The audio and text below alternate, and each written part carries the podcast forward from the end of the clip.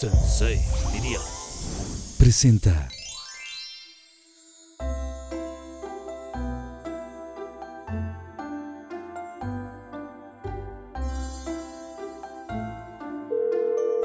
¿Talí? ¿Cómo estás, hermosa? Oye, yo muy contenta que van a venir a Pinky Promise. Me gusta mucho que vengan tú y Dianita. Sí, tú no te preocupes, aquí yo les sirvo un Pinky Drink, eh, relájense, no pasa nada. Si, si quieren comer algo también, puedo comprar cositas, ¿sí? Sí, no, hombre, aquí tengo todo. Órale, ¿llegan juntas? Me encanta. Me encanta, te va a encantar el programa, Tali. Te mando besos, aquí te veo, hermosa. Ahorita las veo. Besitos. Bye.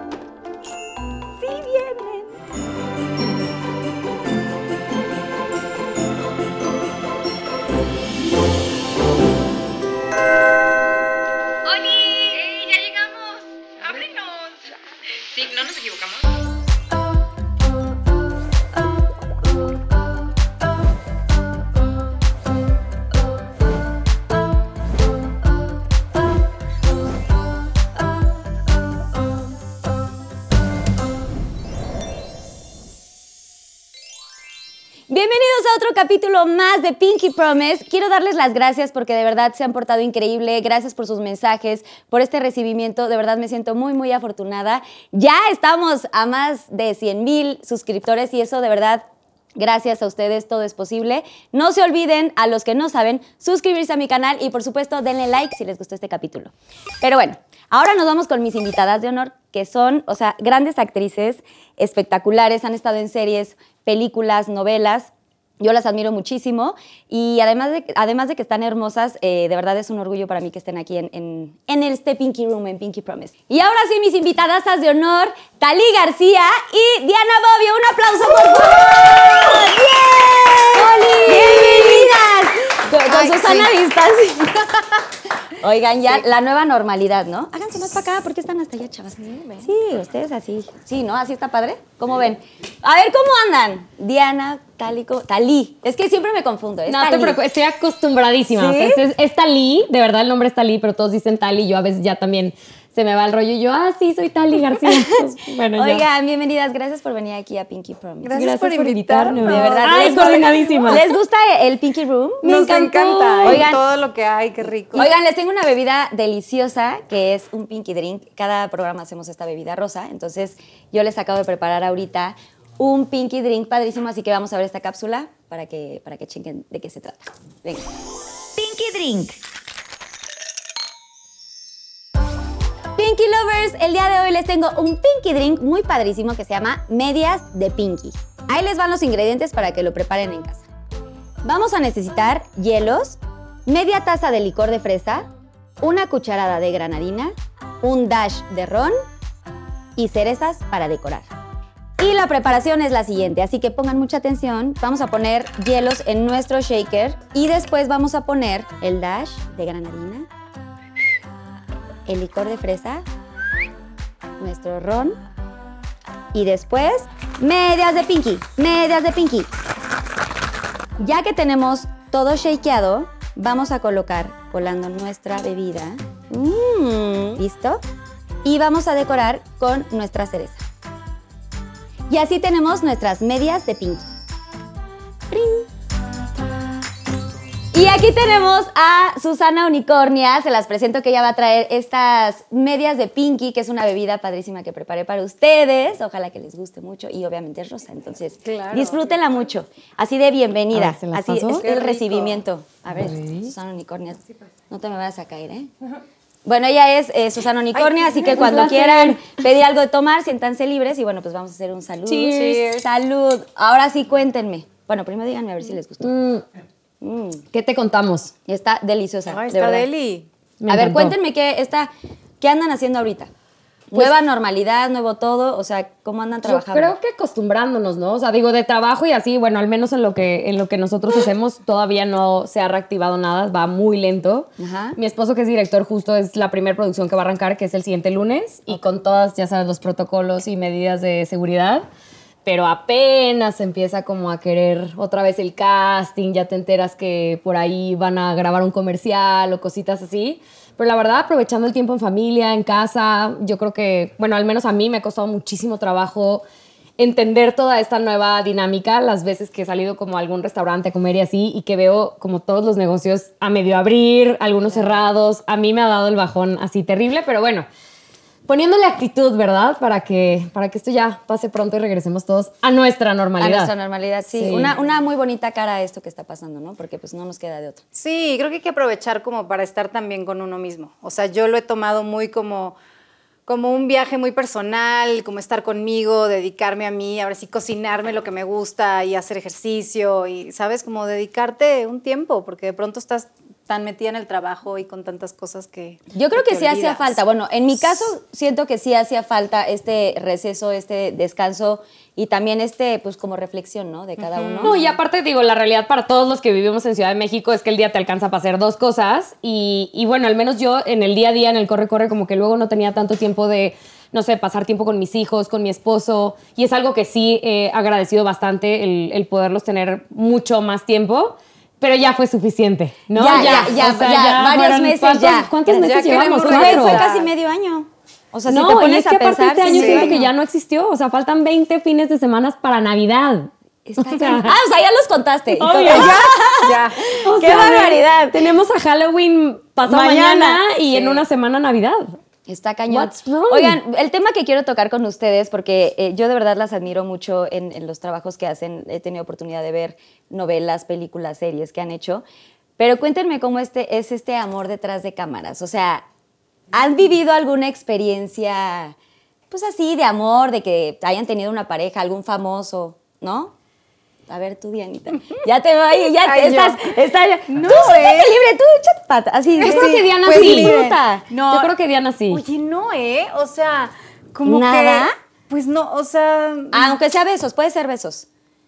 O sea, alguna, algunos besos. camper, así, al corte a comer, vámonos al camper. así. No, o sea... Güey, yo sí hacía eso con mi esposo. ¡Ah, qué padre! Es que sí es un lugar muy romántico el set, la verdad. O sea, yo sí lo creo. O sea, creo que haces como una familia muy especial y sí es una conexión muy particular. Es gente que estás viendo diario.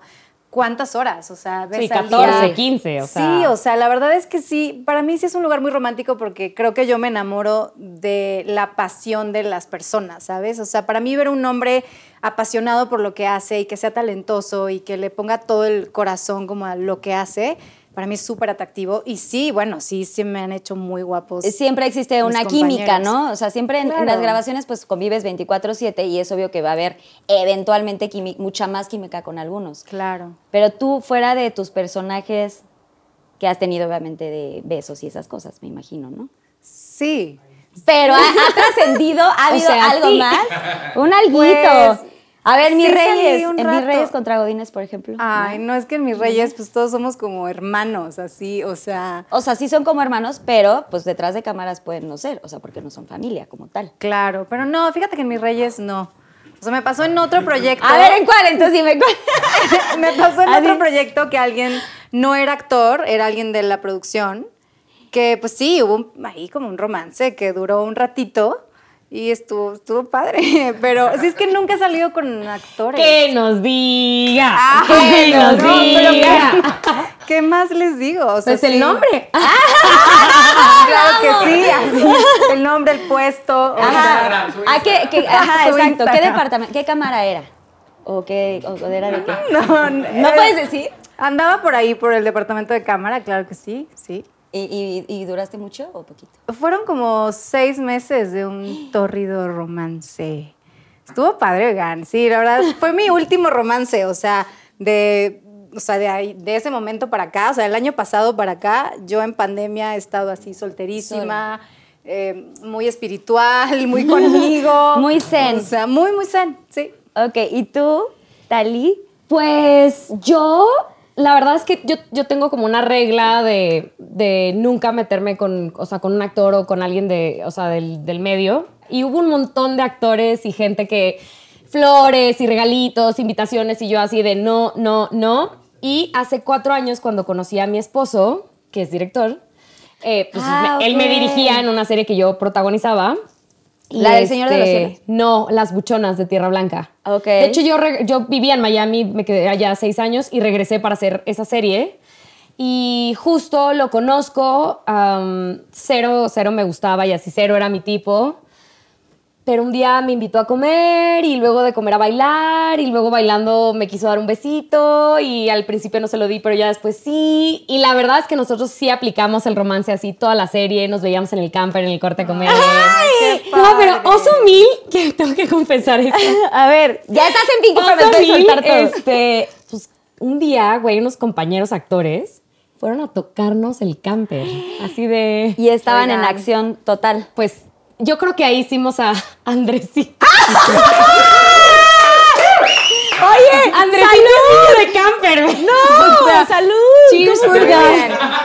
Salud por el guapito. Gran Este, confesión. y bueno, pero es, es obviamente pues el único y el último romance que tuve detrás de cámaras y de verdad el único. Oye, yo me acabo de acordar, así que mal. ya, haciendo memoria. Es que, güey, una ya, ya en Laguna. Es que ¿Qué? fue, ¿De qué te fue mi acordaste? primer Los- los película. mexicanos. O sea, ¿Qué? fue mi primer película. En mi primer peli, que era una peli de horror, fue mi primer protagónico. Y, y sí, me enamoré del director de la película. Y era un chavo de Monterrey y fue así como un súper romance padrísimo porque era mi primer peli, como el sueño de toda mi vida y el director guapísimo y como hicimos súper click. Y sí, eso duró pues, unos años, o sea, estuvo... ¿Y a estuvo los cuántos padre. años? ¿Podemos saber a los cuántos años fue eso? ¿Cuántos años tenía yo? Ajá, ¿cuántos años tenías tú? Tenía. Ay, no me acuerdo. O sea, era, ch- era chica. Ay, sí. Sí, ¿quieren decir su edad o no? ¿O prefieren omitir Yo tengo edades? 30 años. Ajá, yo también. ¿Tú también? Yo tengo 36. Yo tengo 36. Somos chavas. Somos, sí, somos, Somos chavas. jóvenes. Yo estoy por ahí, por ahí. Ahí estás en Ay, el no, ya dinos. No, ¿para qué? ¡Salud! Pero ahí, pero ahí, ¿cuántos tenías? ¿Puedes decir ahí si le he dado tampoco? Eh, sí, pues 20, ¿qué? ¿24 más o menos? Ah, miren, es fácil. Pongan primer película de Diana Bobbio, vemos en qué año fue y hacemos nuestras Hacemos los números. Oye, pero pues esa edad, o sea, estaba padrísimo. Era, qué, qué Sí. padre tener 20 y algo, ¿no? Era muy bonito. Era lindo. Ay, Pero también. Yo estoy en depresión porque acabo de entrar al tercer piso, la verdad. Pero Me es pegó muy duro. padrísimo, pero los o sea, 30 como que yo todavía en los padrísimos. 20, desde los 20 a los 29 yo me sentía de la misma edad. Ya sabes, güey, soy veinteañera, todo bien. Y ya ahora en marzo que cumplí los 30 y tres días después entramos en pandemia, güey, fue muy fuerte. O sea, fue como, ¿qué chingados pasó? O sea, de para otro, Sí, ya, ya todo estaba bien el 14 de marzo que cumplí años, una peda en mi casa, no sé qué, corte A. Te juro, dos días después viajé a Las Vegas de chamba y me cerraron Las Vegas por COVID. Me corrieron del Bellagio, o sea. Ay, ¿cómo crees? Sí, sí, fue súper fuerte. Y ya después de eso regresamos a encerrarnos en casa, toda esta época donde no había papel de baño en los súper. Nunca entendí eso. No, o sea, yo ¿entendieron por qué se acabó el papel? No, o sea, o sea, era como agua, atún, ok. Pero Papel papel, de baño. sí, no, o sea, siempre tienes como un stock en casa, ¿no? O sea, tipo, yo hago el súper mensual, digamos, y pues yo tenía ahí pues mis paquetes, pero ya cuando empecé a ver en el súper y era agotado, agotado. O sea, yo pasaba así y agotado, agotado. Sí. Güey, neta, no. Pero no es uno de los miedos como más grandes, o sea, que no haya papel de baño, que estás en un baño y no hay papel. O Pues, sea, sí me ha tocado, sí, sí pero me ha tocado. quiero- Es horrible, quiero es pensar que la gente se paniqueó y dijo, Sí, yo no, no quiero vivir eso nunca en mi vida. O Porque sea, sí es horrible. Pero bueno, entonces la depresión de mis 30 fue así, este, No. potencializada por el, por la pandemia. Pero sí. los 30 son padrísimos. Yo creo que son de mucho como autodescubrimiento y como por fin Pensé que ibas a decir o sea, sí ya tienes más de y yo- 30, ya nos dio otra pista. Sí, sí tengo más de 30. Los 20 ya con dinero. ¡Qué maravilla! ¡Ay, chica! Ya con dinero. Viviendo sola, o sea, ya tienes dinero, ya, o sea, Claro. es padre. Oigan, ¿y ustedes eh, se conocían, son amigas o algo así? ¿O, se habían visto? Pero nos ¿Amigas? conocimos hace nada. Hace poquito, uno de mis mejores amigos eh, me la presentó. Yo de hecho me ponía muy celosa, tengo que confesarlo, Diana. pues, Ya ni modo. Está lindo. Ya que estábamos en. No, pues es que sí. A ver, pues es que la verdad. Pero luego ya me cayó súper bien. y Dije, ah, no, pues por eso le cae bien. Julián Román, un actor colombiano, gran actor colombiano, Gran. que ha trabajado con las dos. Justo Julián termina de hacer una serie conmigo Ajá. para empezar a hacer una serie con Diana, en la que después resultó que hice un cameo sin querer. Pero bueno, ellos estaban chambeando y, y Julián todo el pinche día habla- me hablaba de Diana, subía historias con Diana, y es que Diana. Y un día fuimos a comer y me dijo, oye, pero puedo invitar a Diana, ¿no? Y yo, ah, ok. Y que este, ah, bueno, gracias. Ah, Ok. bueno, pues sí, no hay de Pero otra. no paramos de hablar ese Sí, día. Me no, que no. Julián estaba así al lado como en... Así bueno, No, porque aparte, porque aparte sí me dijo, güey, ella es súper auténtica. A mí la verdad, y digo, no voy a generalizar porque obviamente no todas las personas son así, ni todas las actrices, ni nada, pero sabemos que en este medio luego hay muchas como apariencias y el bluff y los egos y demás, y eso a mí me da un poquito de hueva. Pero Julián me decía siempre como, no, güey, Diana es súper auténtica, es súper linda, no sé qué, y sí, o sea, me bastó un sushi con ella para entender que sí era buenísima gente y así. Y ya, nos conocimos cuando en enero. O sea, poquitito No, y se antes. encerraron en COVID. Ah, Ah, noviembre. no, fue mucho antes. No, no, no. Fue el año pasado porque yo fui a hacerlo de brutas nada en octubre. Noviembre, No, más o sí. menos. ¿Noviembre? Ah, en octubre. Yo fui de. Entonces ah, fue septiembre. En septiembre del año pasado. O sea, llevan poquitito. Y sí son de que Así vamos conviven. a cumplir un año. Exacto. De amistad, claro que sí. Nos caímos muy bien. Sí.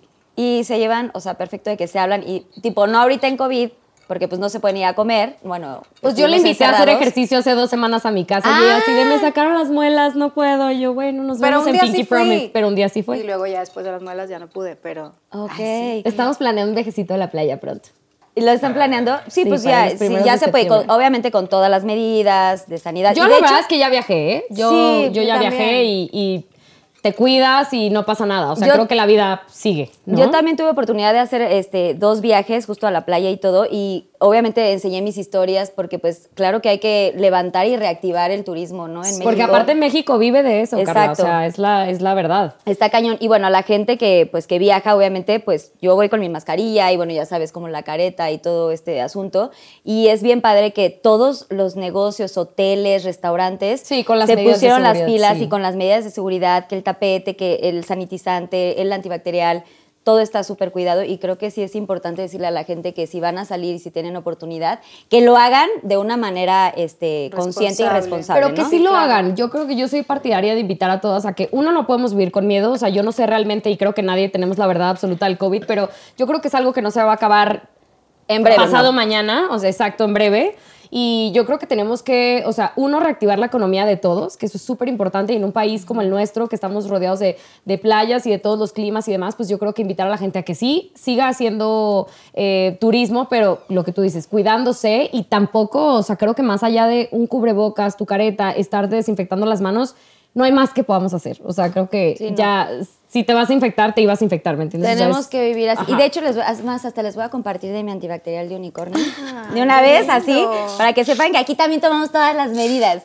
Oye, este, Dianita, cuéntame tú, porque siempre estás, también estuviste en, en Cindy la Regia. eh, y lo de mis reyes y esto, y, y casi siempre estás actuando con Regina Blandón. ¿Por, por alguna razón son amigas o...? Ay, me Somos falta poner yo, amigas. Nos hicimos amigas en Mis Reyes contra Godines y como que desde ahí nos ha tocado trabajar juntas muchísimo. Y la verdad Yo es creo que una mete en su contrato a la otra. Pero es lo que Sí, iba a decir, o sea, ¿es casualidad, es coincidencia o, o por qué? Es, es coincidencia, o sea, te lo juro. Pero O sea, estás tú de, oye, Re, me hablaron para el casting Exacto. de este, esta serie. No, y justo nos ha pasado que de pronto me dicen, oye, este, te queríamos ver para esta peli, pero ya se quedó Regina, o sea, o estamos las dos ahí y ya se quedó Re, o sea, pues por algo, no, o sea, nos ha tocado trabajar mucho juntas, nos han buscado como para ciertos papeles eh, a las dos, y la verdad es que yo amo trabajar con ella. O sea, es O sea, en Mis Reyes se conocen, hacen clic y se, ya son amigas desde ahí. Y desde ahí, ajá, y desde ahí nos han hablado para muchas cosas juntas. Y les hablan juntas. O sea, tú le hablas. O, o, oye, ¿te hablaron para el casting de tal? Pues ¿O no, de pronto nomás nos enteramos, ¿no? De primera lectura, no sé qué, ya echas el chisme ahí, ves quién está en el- los mails y así, ya, y Regina, no, no mames, y ya nos vemos y saludamos. O sea, pero ha sido de verdad casualidad. O sea, Y también están. que vamos a por empezar a cierto, hacer están eso. en la serie de La Búsqueda, ¿no? Sí, este, estamos el caso juntas de en La Paulette, que Búsqueda. están en, en- y que les fue cañón también. Cañón. Sí, no, con, con la serie de La Búsqueda, la verdad es que, pues sí, fue un exitazo también porque fue muy controversial, se habló mucho de la serie. En esa... Yo fui en- una de las que me quejé. Ah, sí, vi las historias y A mí yo no me gusta ser hipócrita. Bloqueada. Ay, Ay, no, sí, bebé. ah, sí. No, y aparte dije que grandes actuaciones, ¿eh? Unfollow, Sí, gracias, no, bye. Ojo. No, pero bueno, yo como mamá, y es algo que, que ah, pues creo que a ti ni te lo externé nunca, pero ya te lo voy Pero a vi la externar. historia, claro No, que pero sí. como mamá es algo que a, a mí de pronto, digo al final, y lo digo con mucho respeto, pues yo creo que nunca nadie vamos a saber realmente qué le pasó a, a- a- a esta niña. Pero pues como que yo sentía que no podíamos olvidar que pues hay una menor que perdió la vida y yo como mamá sí me indigné un poquito de pronto por el tono en el que se contó o yo entendí, y creo que muchos espectadores, que a lo mejor a los papás no les interesaba tanto la niña, ¿no? Entonces era yo, decía, bueno, si fue verdad o no fue verdad, si querían o no a su hija, pues es una niña que ya no está y fue una gran tragedia que paralizó un país, entonces como que yo de verdad sí, aparte vi con muchas ganas la serie, porque yo me imaginaba que justo íbamos a saber qué le pasó, ¿no? O sea, en, en- en mi opinión pues era... no. Y pues no, o sea, como que cuando empezó fue... Entonces ya, la verdad, yo ya no continué viéndola, pero obvio estaba feliz de ver a mi bebé ahí, a Regina también, que es tipaza, y bueno, grandes actores todos. O sea, nunca, nunca yo criticaría más públicamente el trabajo de nadie, ya sabes, como actor o como... Pero sí, en Pero términos es muy generales... válido, o sea, sí, que hay para todos los gustos. Emitir una opinión. Ajá, y también hay para todos los gustos, exacto. Pero aparte es raro que yo haga una cosa de esas, pero ese día sí me nació mucho como decir, esto es lo que se van a encontrar, ya sabes. Y me, y me encontré con muchos eh, comentarios de, yo sentí lo mismo, ¿no? O sea, me pare- sobre todo eran mamás o papás, ya sabes, creo que sí te cambia el chip cuando ya tienes hijos, es como, ya ves las cosas desde... Sí, desde otro otra sentimiento, ¿no? Yo pensaba, si fuera mi hija, ay, perdón, no dije, no dije eso. No, ni No con dije eso. Pero, ¿me entiendes? O sea, decir lo como, que como la indignación de mamá, o sea, es todo, como que me rebasa un No, poquito. Lo entiendo, lo entiendo perfecto. Y creo que también, pues debemos de, de entender que hay gustos distintos, que también yo con esta historia estoy como muy orgullosa del trabajo que se hizo, de, de cómo lo manejó Santiago Limón, que es el, el director, El de la director. serie, y que digo, está padre, está padre que contemos historias desde otra perspectiva, que, que, se, que se arriesguen los directores como a hacer cosas distintas, ¿no? Porque creo que a veces como que enaltecemos mucho lo que se hace en otros países y de pronto nosotros también como, como mexicanos decimos, bueno, vamos a arriesgarnos y lo hacemos y es como, no, o sea, lo puedo ver en Estados Unidos, pero aquí no. Y es como, no, ¿por qué no? Dense la oportunidad. Espérate, no. Este es mi agua. es el dorado. Este es Habías mi dicho que agua. el Rosita era mío. Es que Ay, tiene sí. chía, yo creo que tiene chía y eso te... mi, mi, mi. Susana Unicornia, ¿le puedes regalar tantita agua? por eso? Bueno, tantito drink. Gracias. Agüita, así para que... para que pase un poquito. Oye, y entonces, bueno, sus series maravillosas, exitosas. ¿Qué se siente? O sea, ¿qué, qué se siente cuando... O sea, ser actriz es, es- es muy, muy, muy padre y aparte es un trabajo muy peculiar, eh, muy dedicado, de mucha disciplina, de mucho esfuerzo, de muchos años de estarte preparando. Yo de verdad las admiro muchísimo. O sea, ¿cómo hacen, o, más bien, qué se siente ver tu serie o tu película o estar en una novela y de pronto que ya salga y que la gente empiece como a, pues, eh, que, que empiecen a tener esta, mm, pues, eh, reacción, ¿no? El público, que, que, que empiecen a sentir el cariño de la gente. que, que- que se ¿Empiezas siente. tú o empiezo yo? ¿Tú si quieres? Bueno, yo, así, bueno, les voy a contar una historia. No, yo, pues yo entré en la televisión muy chiquita, yo empecé a los 10 años, llevo 19 años haciendo esto y la verdad es que para mí es más como un camino de resistencia, o sea, no creo que todos los proyectos donde uno eh, se compromete son exitosos y tienes esta, esta reacción tan bonita que cuentas, entonces me parece cuando sucede eso algo súper especial.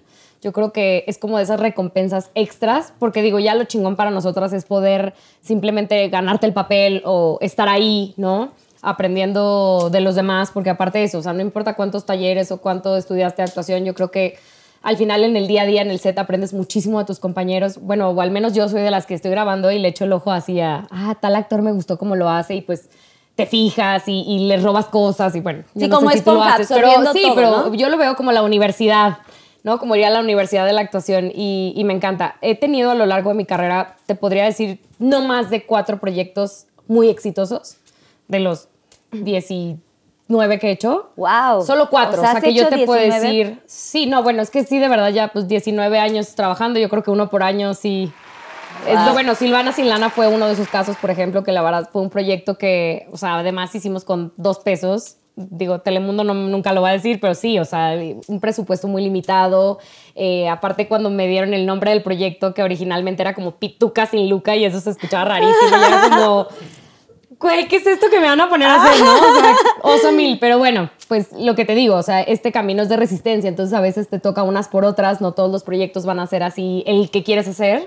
Pero fue una sorpresa súper bonita, o sea, de repente éramos como lo más visto eh, de Telemundo y después fuimos lo más visto de Netflix y Justo te iba a por preguntar. todo eso. el mundo. O sea, de repente era así como de África, de España, eh, de Perú, de Ecuador. Yo, de hecho, hice como un mini tour por Lima. Me fue súper bien. Vendí varias fechas allá de Meets and Greets y así. Y yo la verdad es que, digo, aparte nunca pensé en conocer un país como Perú porque no tengo familia allá y como que pensaría viajar a otros miles de países antes de ir a Perú, por ejemplo. Y Perú hoy por hoy es como mi segundo hogar. Hice grandes amigos allá. Te puedo decir que ya tengo hasta familia en Perú. Wow. Y así, la gente es súper, súper bonita, súper afectiva. Y yo de verdad decía como, Dios, gracias por esta experiencia porque pues nunca te lo imaginas. O sea, de verdad ya para mí el ir a grabar ya es un premio. Entonces, que llegue alguien y te reconozca de pronto un personaje o tu trabajo simplemente, que te digan qué bueno eres o si te la creí o lo que sea, pues es bien bonito. O sea, para mí realmente es una bendición y aparte siempre lo digo, creo que somos, y te incluyo, o sea, en lo que tú has hecho en tu carrera, o sea, creo que somos de las pocas personas que podemos decir como vivimos de hacer lo que más nos gusta. Que más ¿no? nos y eso apasiona. es... ¿Cuántas personas pueden decir eso? O sea, no dudo que a lo mejor un abogado, un contador, pero te aseguro que estar de pronto 12 horas calentando el banco de una oficina, pues no está tan padre como dar conciertos o hacer películas o... o Sí, es, es, otro. Exacto. Es, es otro. Digo, trabajo. que tiene sus cosas, ¿no? Claro, es pesado también y es, y, es, y es de muchas horas. Yo siempre digo que tenemos que estar un poquito locos para, para hacer esto que hacemos, Sí. porque, a ver, sea, Muchas. sacrificar a tu familia, el tiempo, las vacaciones, la Navidad. O sea, yo he trabajado Navidades que me ha tocado grabar 23 y 24 mediodía. Sí. O sea, y solo descansar el 25. Así fue la historia de mi vida muchos años. Y ni modo. Y me encanta, o sea, y lo volvería a escoger mil Mil veces. por ciento. Oye, ¿y qué se siente, o sea, dentro de todo esto, ser. eh, estuviste en El Señor de los Cielos y la sexta y séptima temporada fuiste el protagónico, o sea, estuviste ahí como en bueno, un momento en, muy, en realidad muy el cuento, si les cuento la historia de verdad. A ver, este, cuéntanos, Porque siempre échala. hay un mito. Es más, salud. Ah. El personaje que yo, Exacto. el personaje que yo iba a hacer, lo iba a hacer una, una cantante muy famosa. De ojitos verdes, rubia, que todos conocemos. Ok. Pero no voy a decir nombres porque obviamente pues, no me quiero meter en temas de nada, ¿no? Pero Claro. ella iba a hacer este personaje. eh, al final no se terminaron poniendo de acuerdo, pero como muy poquitos días, horas antes de grabar. Entonces, pues me llamaron a mí de, de Argos, que ya es también de, de casa, De pues, casa. llevo muchos años trabajando con ellos y me dijeron, oye, está esto, ¿te interesa? Y yo, pues por supuesto que sí. Y en realidad, pues ese personaje, ese personaje sí era muy importante porque hacía triángulo amoroso con el protagonista, que tampoco voy a mencionar ningún tipo de nombres, pero al final, por razones que ya el público conoce, pues terminamos esa temporada como cambiando de protagonista. Entonces fue como la sexta fue un poquito incómodo porque literal, o sea, Carlos Bardem y yo nos hablábamos y era como, oye, tú tuviste llamado y es así como, güey, llevo un mes sin grabar. Y Carlos, ah, ok, yo estoy escribiendo mi libro este, porque tampoco tengo llamado. Entonces fue un poquito como, como raro esa, esa experiencia. eh, fueron como vacaciones pagas casi, casi. Pero ya la séptima se puso muy bueno porque entonces obviamente este, reescribieron la historia y no, pues ya primera dama de Quintana Roo, yo, ¿verdad? este, muy divertido. Aparte, te- bueno, justo conocí a Julián Román, estuve trabajando con, con Robinson Díaz, o sea, con grandes actores de Colombia y pues muy chévere, la verdad. Yo estoy muy contenta con Telemundo, ya llevo ocho años trabajando con ellos. Wow. Eh, sin ser exclusiva ni nada, pero me han acobijado muchísimo y contenta, la verdad. El Señor de los Cielos era un proyecto que yo quería hacer desde la segunda temporada.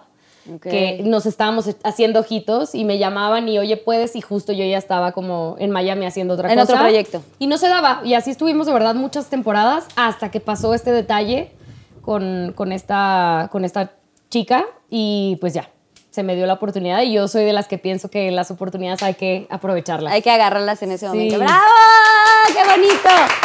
Y tú, Diana, ¿cómo, o sea, ¿cómo vives todo esto? O sea, todos estos éxitos, has tenido películas de verdad que pues nunca, nunca había existido esto, estar en, en, pues, las más taquilleras y es eh, producto mexicano, o sea, son proyectos 100% mexicanos y eso pues también hay que aplaudirlo Tiene doble validez. Tiene Sí. doble validez. ¿Y, y- y qué, qué sientes tú de, de estar en estos proyectos y ser como de las primeras películas o primeros proyectos que llegan a estos niveles tan grandes? O sea, que, o sea, Ah, ¿qué, yo qué tengo se una siente? pregunta para Diana incluida. Ah, sí, ok. Sumado a sí, tu- tú pregunta lo que ¿Qué quieras. se siente? Es que yo nunca he hecho cine. Ah, bueno, ya hice la primera película el año pasado, pero no ha salido. Entonces, para mí todavía no Todavía cuenta. no está. Todavía no cuenta. Pero ¿qué se siente ver ya como tu nombre en el Ay, los de- créditos. o sea, Bueno. sueño con decirle a mi mamá así de, mamá, vamos al cine a ver mi película. O los Es- créditos, güey. Yo siempre me quedo a ver los créditos Sí, porque, güey, qué padre que ya ahí aparezcas. todo. Es increíble, la verdad. Yo con el primer proyecto que viví como esto, como muy en grande, fue con Hasta que la boda no se pare, que es una comedia de Santiago Limón, eh, con Gustavo Egelhaf. Iba yo con Gustavo en, en el coche y íbamos por periférico, en el segundo piso. Y de pronto, pues vamos como platicando y emocionados, íbamos a hacer como promoción y así, volteamos y vemos así el, El panorámico, espectacular, sí, claro. de, de nosotros, o sea, y no lo podíamos creer, o sea, como que nos volteamos a ver y dijimos, es verdad, o sea, ahí estamos, ¿no? Qué emoción. Y, y a partir de ahí lo empezamos a ver por todos lados en la calle, entonces nos bajábamos a tomarnos fotos, oh, a grabar videos, o sea, y, y sí, obvio, le mandé la foto a mi mamá y yo, mamá, por "Mira, fin". mamá. Es, Ay, es sí, es muy, es muy lindo porque también Gustavo y yo éramos dos nombres, o sea, dos caras que no eran nada conocidas. O sea, Gustavo, Gustavo, había es de mi rancho también. Sí, es de Sonora. Y había estado trabajando mucho él, había hecho el vato y todo, o sea, ya era, era como más conocido que yo. Pero sí éramos dos caras que no eran famosas, o sea, tal cual. Entonces, que nos hubieran dado la oportunidad a nosotros de protagonizar ese proyecto y que fuera de esa magnitud, pues fue increíble. Y luego con Mis Reyes, que Nancy se volvió un personaje como súper emblemático y, y de pronto sí es por el personaje por el que me paran en la calle y, ay, la chica, y tú eres la de las ventas. Es que estuvo muy divertido tu personaje, me Es encantó. que la verdad es que uno, creo que cuando disfrutas así tu trabajo, pues le pones, le pones todo y la gente lo, lo ve y se da cuenta y lo vibra. Entonces. Y pues cuando sí, ya salen las lindo. películas, o sea, eres, o sea, obviamente hacen un- una premier chiquita, ¿no? Para ustedes, Claro. los que participaron en la película y todo este rollo. A veces, sí. A veces Pero, la ves en el cine tal O a cual. veces, o sea, sí es, sale la película y tú estás en ese momento, o sea, eres de las primeras que llega, o, o te esperas tantito a ver qué, qué va a tener de respuesta la película, o cómo, cómo funciona. Sí, sí voy y compro mi boleto, que hay como una tradición ahí de que vas y compras tu boleto el primer Claro. día, el día del estreno, y, y sí es como de buena suerte. Y pues sí, vas y lo haces, y a mí me encanta como meterme de incógnito a las salas y ver si la gente se está riendo, si lo disfruta. Y pues es un, alma, un arma de dos filos, ¿no? También de pronto es, no se están riendo y es porque no se están Así riendo. ya en vez de tú, tú con la, dejas las Así de, palomitas ahí se tenían que ¿por qué reír. están viendo? Ríense. Así, oye, ríete, soy yo. soy yo la que está La verdad es actuando. que sí se disfruta mucho. o Y te sea, ha tocado estar ahí en estas como primeras veces que vas a ver la película que dicen, ay, ahí está. La- ¿Sí? ¿Te ha Sí, sí nos ha tocado. Pues cuando vamos, sobre todo en Mis Reyes que íbamos juntos, pues de pronto, claro, o sea, ¿quién no iba a reconocer a Regina, no? Entonces era así como, ay, claro, son ellos. Y, y sí, la verdad es que ha sido una experiencia bien padre, algo que yo soñaba desde hace años que estaba en Monterrey y que decía algún día, o sea, y les decía a mis papás, van a ver algún día. Y mis papás así como de, ay, pues sí, mijita, nosotros te apoyamos y a ver qué pasa, pero no te hagas tantas expectativas, porque siempre es algo como que dices, es, puta, es imposible, ¿no? Pero no, no es sí, imposible. se ve que se ve, se ve imposible, pero justo lo que siempre digo yo es que eh, pues los sueños y las lo que tú quieres siempre lo tienes como que agarrar y abrazar y, creer en eso y no soltarlo, porque como dices, la familia no es que no te apoye, simplemente pues te quieren cuidar y no quieren que tal vez te lleves una des- desilusión. Pero aparte creo que ese tipo de sueños se viven diferentes desde provincia. O sea, creo que, por ejemplo, tú viviendo en Ciudad de México, que pasas por el periférico y ves televisión. Ay, tampoco podíamos decir televisión. sí. Ay, Ay, sí, perdón. todo lo que Pero bueno, quieran. ves las grandes televisoras mexicanas de, de la, de la del ajuste. este, y, y- y yo creo que de pronto para una niña que crece en esta ciudad, no sé, quizá, eh, estoy diciendo mentiras, pero quizá es como más accesible, ¿no? Como más una posibilidad. Como ¿no? más- de que hay más alcance o Exacto, más- y más escuelas que hablan del tema y de actuación y de esto y lo otro. De pronto no sé cómo es en Monterrey, yo no conozco Monterrey, pero en Hermosillo, o sea, decir quiero ser actriz es la cosa más extraña del mundo, porque aparte ya todos somos ganaderos, pesqueros, beisboleros, o sea, es nada que ver. Entonces creo que todavía es para nosotros en provincia un Doblemente. poquito más inalcanzable, porque es como, ¿cómo voy a, llevar- a llegar allá?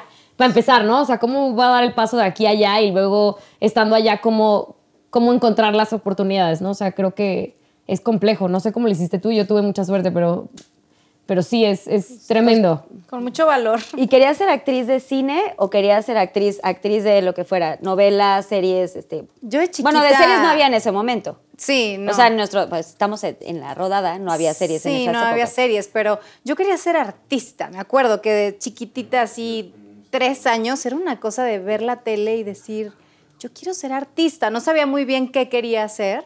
No tenías como claro en qué, en qué te Ajá, ibas no sabía si quería cantar, bailar, si quería actuar. Y de pronto, pues ya empecé a ver como las novelas. Y sí fue una cosa como de, ay, yo quiero esto. Y veía las películas. Y de pronto sí fue como, sí, o sea, quiero esto. Y en la prepa, o sea, fue hasta la prepa que empecé a hacer como comedias musicales y todo eso. Y dije, ah, pues, Pues sí, yo creo Sí, que esto es. participabas en todos los, todo lo que hubiera, Ajá, ¿no? me metía todo. El baile, la noche colonial, el no sé qué, la pastorela, siempre Sí, estabas todo. metida en todo. Igual yo. Pero ¿cuándo fue tu primer, o sea, eh, cómo haces para, Para venir. para venir a la Ciudad de México? ¿Cómo, ¿Cómo se da la primera oportunidad de tu primer casting?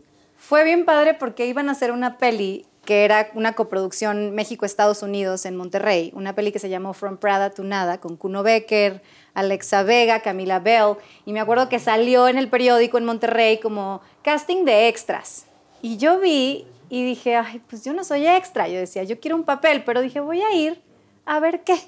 Sea, a ver qué pasa, A ver qué cómo pesco. es. Sí, pues quería como ver cómo era, ¿no? Quería saber cómo era como un casting o así. Entonces llego y llevo mi currículum y todo y lo ven y me dicen, oye, no, pero tú sí eres actriz, mejor déjame te llevo con el director de casting.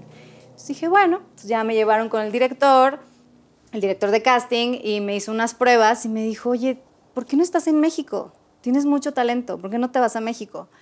Y yo, pues sí quiero, Pues pero sí como quisiese. que, pero como que me da miedo. Y él me dijo, no, tú vete y yo te represento. Y te aseguro que vas a estar trabajando, o sea, en un año vas a estar así sin parar. Y pues ya fue como el empujoncito, o sea, que yo dije, bueno, si un director de casting de la Ciudad de México me está diciendo, pues claro que sí. Y así fue, o sea, fue, llegué con mis papás y les dije, ya, tengo representante, me voy a México. Y así de, ¿qué? ¿Estás loca? O sea, y yo, Ah, sí, literal. ¿cómo?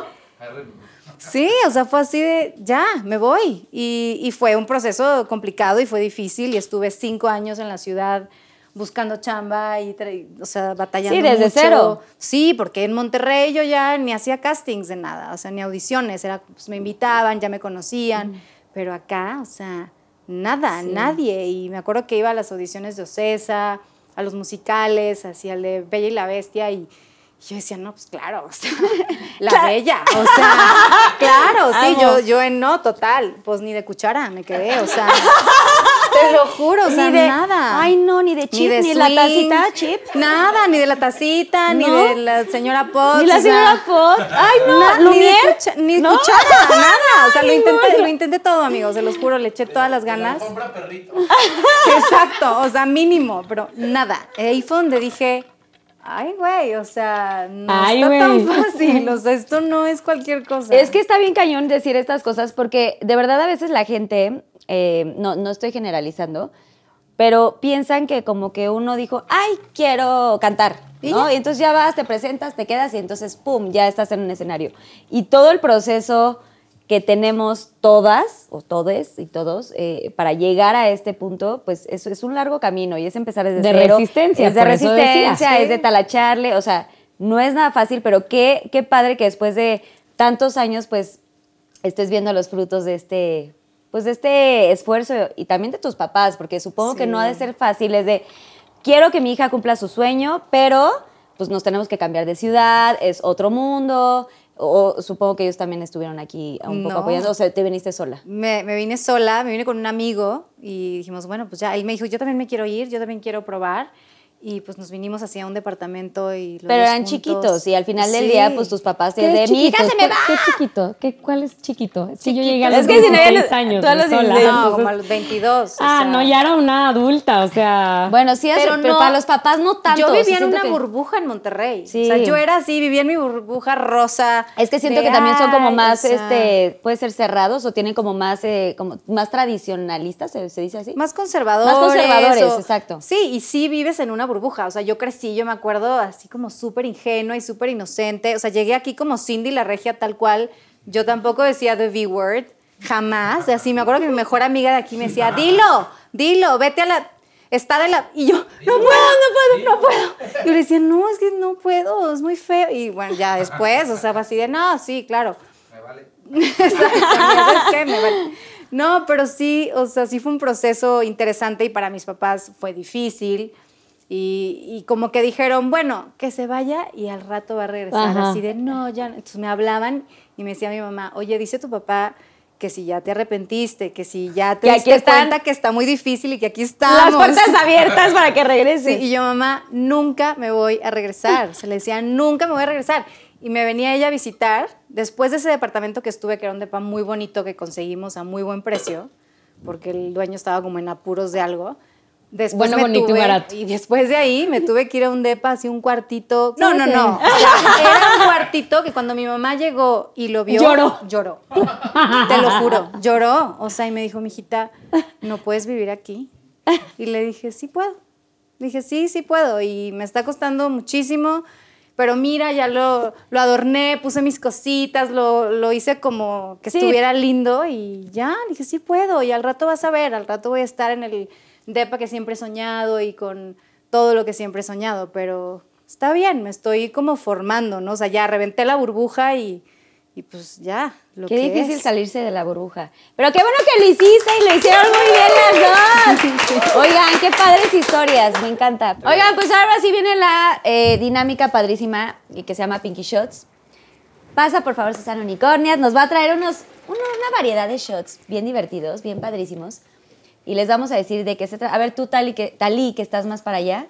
Sí, que Ah, a no, leer, pero ¿o yo soy ciega, entonces ¿No? léemelo. Ok, tenemos salsa picante, tenemos lengua, tenemos lombriz de agua, tenemos calamares. Ay, es que los calamares son los que huelen horrible, chavos. Tenemos ojo. Ay, se me va la palmita. No, ¿cómo? tenemos pie de esto que a paté. de hígado de cerdo, uy, mezcal y vodka de tamarindo. Ah, no, y espérense, y gin- Ginebra. ginebra. Ok. Ay, el ginebra es rosa, igual y si me lo tomo. Ah. ok. Se trata de. Cero cuenten conmigo para probar eso, ¿eh? ¿Están seguras? Cero, ya desde ahorita les digo que... Tali. Que yo prefiero- Creo que primero tienes. Ay, perdón, es que yo estaba. Ay, mis intimidades. Es que en el de abajo tengo otras cositas. ok, cada una tiene aquí sus nombres. Están las preguntas del público conocedor. Y eh, de hecho ya estamos poniendo hasta pues su ar- el arroba, ¿no? El Instagram y todo para que sepan quién es la persona que preguntó. Para que sea legal. Chan, chan, porque es el público conocedor y quiere saber más de ustedes. Entonces, esto es, tú lees la pregunta, si quieres la contestas, elaboras. Obvio, o, o sea, obvio quiero contestar, toman o sea, no hay manera de que yo pruebe eso. Algo de esto. Entonces, vamos a ver. Tú tampoco vas a probar eso, ¿no? Claramente. Pues si la pregunta está Talí, empiezas de acá. Agarra la pregunta. Pónganse cómodas porque esto sí se va a amo, amo esta sección. ¿Alguna vez te han hecho una propuesta indecorosa para darte un papel en la televisión? Cuenta la historia de Cari89. Arroba Cari89. Con toda sinceridad, no. O sea, yo he tenido, he escuchado historias de terror, muchísimas, pero a mí en lo personal, nunca nadie ha cruzado como esa línea. Yo tengo esta como sensación o esta, se me fue la palabra, ¿Feeling? esta teoría Ah. de que la actitud de uno también permite o no esas cosas. Y yo la verdad es que soy una persona que siempre marco mis límites, sobre todo en el trabajo. Considero que soy una persona pues como súper exigente y de trabajo. O sea, las amistades me gusta hacerlas fuera del set y siempre, sí, siempre fuera de mi trabajo. Entonces nunca me he encontrado con una situación así. Y definitivamente si alguien me lo propusiera, pues lo mandaría a freír espárragos. Totalmente. Porque pues no.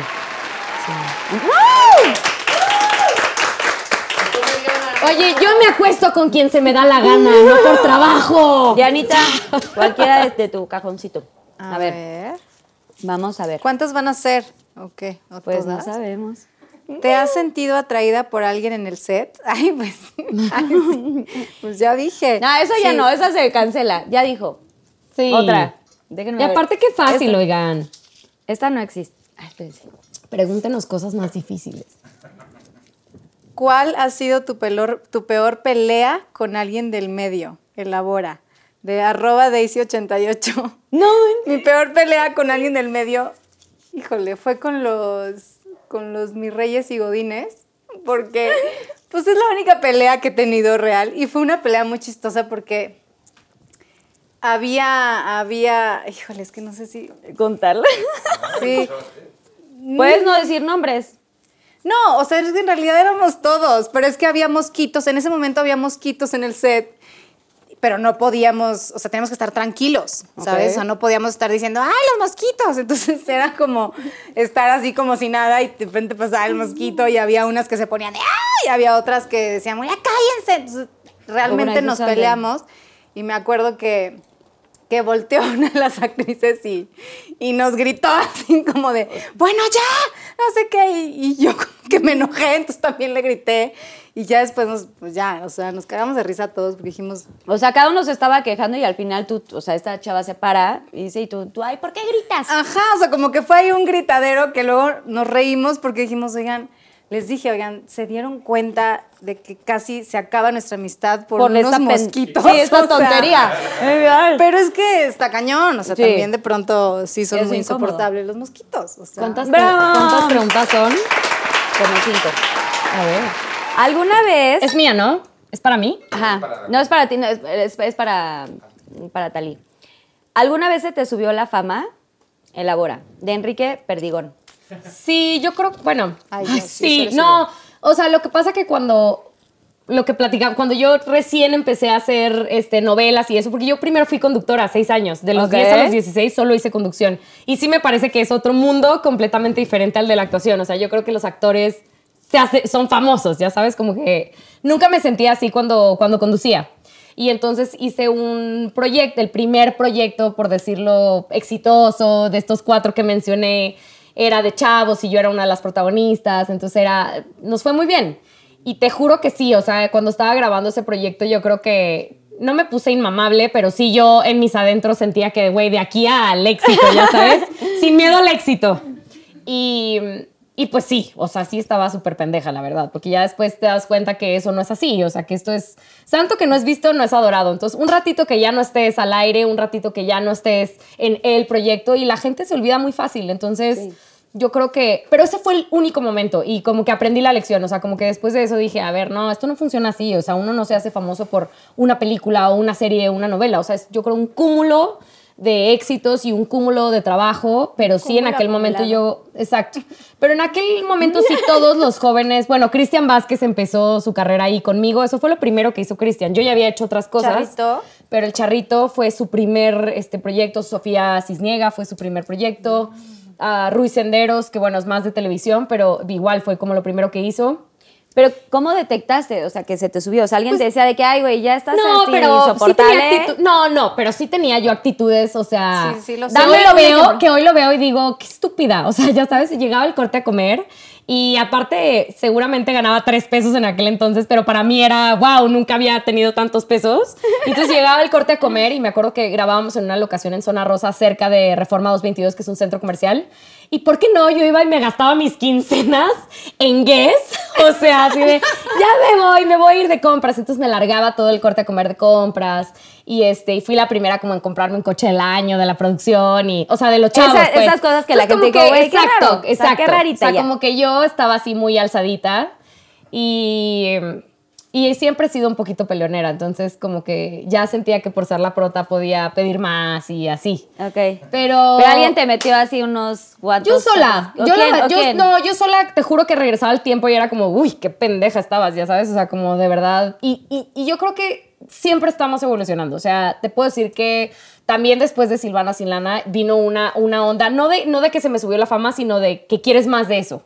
Ya sabes. Ok. Y lo que decía, pues no todos los proyectos te pueden proporcionar el mismo tipo de, de frutos. O sea, no, no siempre va a ser igual y toca eso. O sea, aprovechar cuando es el momento y disfrutarlo y saber que son etapas. O sea, creo que vendrá otro Silvana sin lana y siempre estoy pensando en eso, pero si no, si no está en este momento, tampoco pasa nada ni siento que dejo de ser yo por no Sí, estar en no el número uno de no Netflix, ¿no? No O sea, lo es mides como- en éxitos eh, Exacto. eh, y esas Pero cosas. creo que, que en algunos momentos de mi vida, pues sí, sí me pasó que ya sentía que la había Que ya la que ya, que ya lo había conseguido y pues no, no es así. ¡Bravo! ¡Qué buena! Muy buena pregunta. Ven, el público de verdad es bien sabio. A ver, me toca a mí. ¿Alguna vez te han rechazado en un trabajo? Elabora. Aquí no pusieron de quién era, chavos, pero bueno. Bueno, ya pondremos después. Rechazado. Así de no, a mí Cuando nunca me terminé, cuando, bueno, yo empecé en el grupo a los 13 años, desde los 9 hacía comerciales y no sé qué tanto, y otros, otras actividades más este, del medio, pero realmente entré a los 13 años al grupo, se termina 11 años después, o sea, yo estuve 11 años en, en jeans en ese momento, y de ahí pues Una yo sí vida. tenía, o sea, se acabó, nadie, como que no avisaron con tiempo. Entonces, pues prácticamente yo era de, bueno, ¿y ahora qué voy a hacer, no? Entonces empecé a tocar puertas, empecé a hacer como, pues cositas, ¿no? Preguntando gente, porque pues yo era muy niña y creo que en estos 11 años siempre respeté eh, el trabajo y el manager que teníamos y todo este rollo. Entonces nunca como que, eh, nunca hice piar, ¿no? O sea, nunca me acerqué a preguntarle, no conocía a nadie de nada. Entonces, lo poco ¿Cuántos que años veía- tenías cuando se acabó Jeans? cuando saca, pues de 13 a y 11 años después, ¿cuánto es? Echen la cuenta. Tenía 24, 24. Sí, estaba cumpliendo 24. Y bueno, ya era más grande, pero al final del día pues no tenía contactos, ¿no? O sea, yo nunca pedí un teléfono, nunca una tarjeta de nadie. Y porque piensas que Va a todo ser eterno, Exacto, sí. o sea, estás como en la zona de confort y dices, ay, de aquí, de aquí soy, nunca se va a acabar. Entonces, cuando salgo me, me pongo a hacer cosas, empiezo a preguntar de aquí, de allá, a tocar puertas. Obviamente yo no tenía, este, pues, como súper ahorros, porque pues nunca supe que se iba a acabar. O sea, eso, lo que, que no mides, ¿no? Sí, sí, Qué sí. fuerte. Eh, y aunque no tenía, un- o sea, nunca tenido una vida de excesos, pues al final del día, pues vives, pues sí, al día, ¿no? O vas ahí como teniendo tus dos, tres mesecitos y that's it. Entonces, eh, pues empecé a tocar puertas y total que llego, para no hacerles el cuento tan largo, eh, grabo unas canciones para un disco de solista con esta empresa que hace rato dijiste así gigante, que hace eventos y espectáculos eh, en la Ciudad de México y en muchos lugares, muy, muy grande. Empieza con no. Eh, y me, me, me- literal me, me endulzaron el oído. O sea, yo empecé a ir a, a un estudio a grabar súper lejos, gasolinas, o sea, saben que yo estaba sin lana. Ajá, sí. Y pues yo iba y escribía canciones con, que- con un productor y no sé qué tanto, yo quería pertenecer y yo dije, vamos a sacar mi disco. Y llevé los demos y me, me hacían ir, a ver, esta canción sí, pero yo creo que le pueden mejorar la letra. Entonces, to- o sea, todos los días era una constante, eh, pues eso, o sea, querer Variante, hacer- a todos los variante, días había algo todo. nuevo. Y así estuve como, ¿qué será? Yo creo que como tres meses de ir, venir, no sé qué, canciones, canciones. Y a la hora de la hora yo decía, ya tenemos cinco demos, ¿sabes? Tenemos como cinco demos para presentar y creo que esto eh, puede ser algo grande, eh, porque las canciones eran muy buenas, ¿no? De hecho, tenía una canción que habían escrito las de Hash, que se quedó ahí en el, era una, es una joya de canción, de hecho hasta la fecha digo, esa canción me encantaría grabarla porque es una joya. Eh, y tenía grandes rolas y de pronto el, el señor que estaba ahí a cargo eh, me dijo, No. ¿qué crees? O sea, de que ya estábamos casi a un pie de que vamos a tener una junta, no sé qué, para que ya se empezara a armar el, el relajito. No, ¿qué crees? Que ahorita tengo muchos artistas, no sé qué, y vamos a firmar a, voy a decir el nombre, a Belinda. Ah, Y entonces siento que es como tu target, siento que no sé qué. Obviamente Belinda ya estaba en otros eh, niveles y es una chava súper exitosa, guapa y, y todas estas cosas que tiene. Pero para mí era una gran oportunidad para empezar desde cero. Vaya, yo no estaba pidiendo las perlas de la Virgen por haber venido de un grupo, porque como tú dices, Tali, la gente se olvida. Y entonces cuando yo salgo del grupo era empezar desde cero. claro. Pero pues así, y entonces literal me dio una patada así de ¡trin! No, muchas gracias, no sé qué. Y yo ya con todos esto, las ilusiones de que ya estaba súper entrada, hice muchos gastos que en ese momento pues no tenía. Claro. Pedí prestado y literal en algunas cosas y mm, pues no se me hizo. Entonces, para mí ese es como un rechazo porque pues se me derrumbó todo y es de, güey, era mi primer proyecto de solista y entonces ahora qué voy a hacer, a qué me voy a dedicar. O sea, literal, o sea, me encontré tan deprimida y tan mal que yo decía, pues puta, a ver de qué me dedico. Y un día, literal, estaba un día en el café este muy famoso eh, que todos conocemos. Eh, y pedí, mi, o sea, hice mi solicitud para trabajar ahí en, el- en la cafetería, que no tiene nada de malo, pero yo dije, ya, güey, nadie me va a querer, ya no, no pertenezco a este medio, o sea, yo no me voy a dedicar a la, a la música. Y para mí fue como un rechazo que me marcó mucho. Pero después de cinco años, todo estuvo mucho mejor. Así es Ese fue mi rechazo. Sin, sin, con- sin consentimiento, sin nada, me, me patearon. Talí. ¿Te has operado algo de Carla Gil Picasso? Uy, que no me he operado. No, no es cierto. No, no, no, sí, no, pues es que sí me he operado. Este, me hice una, bueno, Ay, primero. amo que seas tan neta. Ah, no, pues hay que decir la verdad. Yo les dije que yo no voy a probar eso, güey. O sea, eh, primero me, me aumenté el busto cuando tenía 20 años. La verdad, no lo hice por gusto, tengo que decirlo. O sea, en la televisora donde yo trabajaba, era me como... y sus así Sí. y se levanta. No, es que quería ver que esto no era como una tapado. presión social terrible porque todas Sí. las actrices de esta televisora donde yo pasé ocho años, eh, todas estaban operadas. Entonces era casi, casi que si no tienes implantes, pues no te- eres guapa y no te van a contratar y así. Y, y- y- yo venía aparte, una vez un, un productor me dijo, oye, cuando bajes 7 kilos regresas, o sea, cierra la puerta, por favor. Y yo así como, estaba súper traumatizada con el tema del físico. Aparte, como se pueden dar cuenta, ¿verdad? Yo soy tragaños. Díganme que me veo joven. No, no, pero a ver, si hoy a los ya, sí 30 se ve muy joven, no me chavos. veo de 30, imagínate cómo me veía yo a los 16 años que llegué aquí. O sea, me veía de 12.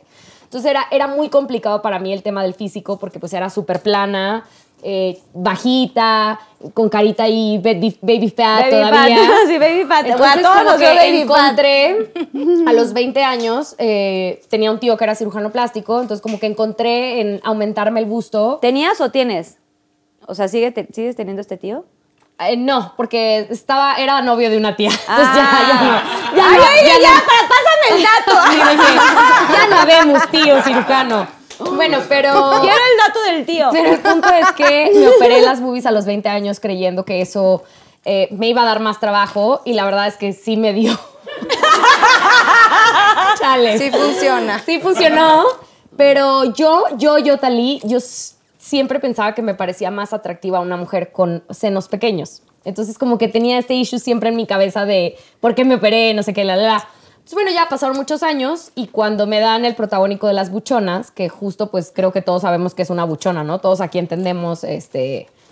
El cuerpo, el, las- el las cuerpo curvas. y yo era muy flaquita, justo estaba terminando Silvana sin lana y era de verdad así muy delgada. Entonces dije, pues no, me voy a Colombia, este, me pongo unos implantes más grandes para dar el gatazo, ¿no? Yo así, yo una actriz comprometida con el proyecto. Pero aparte tenía un gran amigo, un gran cirujano plástico, este, pues el que ha operado a muchas famosas, sea, sí ¿verdad? que- ese sí lo tiene. Sí, Alfredo Me lo Hoyos. Alfredo Hoyos, que aparte es famosísimo, él no necesita presentación. Y entonces Alfredo me, me- me hizo un aumento, no tanto, o sea, tampoco crean que una cosa así exagerada, pero me las volví a hacer más grandes. Y luego se me vino mi problema de Hashimoto, que ya después les contaré de eso, pero creemos que puede estar directamente relacionado a los implantes. En muchas mujeres, y esto sí voy a hacer un paréntesis porque me parece súper importante, eh, hay un porcentaje grandísimo y hay muchos estudios que respaldan esto que voy a decir. En muchas mujeres, aunque tipo tú te pongas implantes y cicatrices bien y tu cuerpo no haga como una reacción inmediata, en muchísimas mujeres esos implantes no son, ah, el cuerpo nunca entiende qué es. Que hay ahí algo tu adentro. sistema inmunológico pasa literalmente años combatiendo un cuerpo que tu cuerpo no entiende qué es. Es como, Wow. no es malo, pero vive ahí, pero, lo, pero de todas maneras, ¿qué pedo? ¿No? Entonces como que siempre está a la defensiva tu sistema inmunológico. Y eso me terminó ocasionando un problema muy grave de tiroides. Yo tengo enfermedad de Hashimoto, que es un hipotiroidismo autoinmune que no tiene cura, que es un tipo, tipo como un lupus. Entonces tu cuerpo se está atacando todo el tiempo. Y eh, tomé la decisión este año de retirármelos. Por eso dije, uy, porque me he operado tres veces. Este, entonces me retiré los implantes el 11 de febrero de este año. Ah, y ha sido la mejor decisión de mi vida. Fue súper duro porque aparte la, la cirugía fue, se complicó, estuve siete, siete horas en quirófano, eh, se dieron cuenta que uno de los implantes estaba incrustado en la caja torácica, entonces eso, eso representaba pues un riesgo de muerte, o sea, era, era bien complicado. Obviamente el tema de las cicatrices no es bonito y es algo con lo que he estado como aprendiendo a, a vivir y seguramente con el tiempo mejorarán y todo eso y aparte mi esposo me dice que él me ama como sea, entonces ya eso es lo más importante, pero pues sí, les cuento esto también a manera de reflexión. Yo creo que es importante aceptarnos como somos. Eh, Dios nos hizo de una manera por, digo Dios o en lo que ustedes crean, yo creo en Dios, pero pero de verdad, o sea, creo que es importante el amor propio y el aceptarnos y el no seguir estándares de belleza porque, y digo, no estoy en contra, ojo, de la cirugía plástica, este, ni del botox, ni nada de esas cosas. Todo me hago en la cara. Soy de las que vivo con la dermatóloga, o sea, todas las semanas voy a la dermatóloga que me haga algo. O sea, o limpieza, o facial, o baby botox, o me Sí, te acabo de poner. cuidarte, me encanta. Me acabo de poner ácido hialurónico en los labios y me encantó. Amé. Lo Ah, ya también pasa los datos. Sí, Sí. padrísimo. Pero digo, estoy a favor de que siempre queramos, queramos tener como la mejor versión de nosotros, ¿no? Y, y vernos guapas y sentirnos lindas y todo eso. Pero creo que hay sus límites. Yo, de verdad, la experiencia con el tema de los implantes, que no tiene nada que ver con el cirujano. Alfredo Hoyos es un cirujano increíble. Hago la aclaración porque eso le puede pasar a cualquiera y con cualquier cirujano.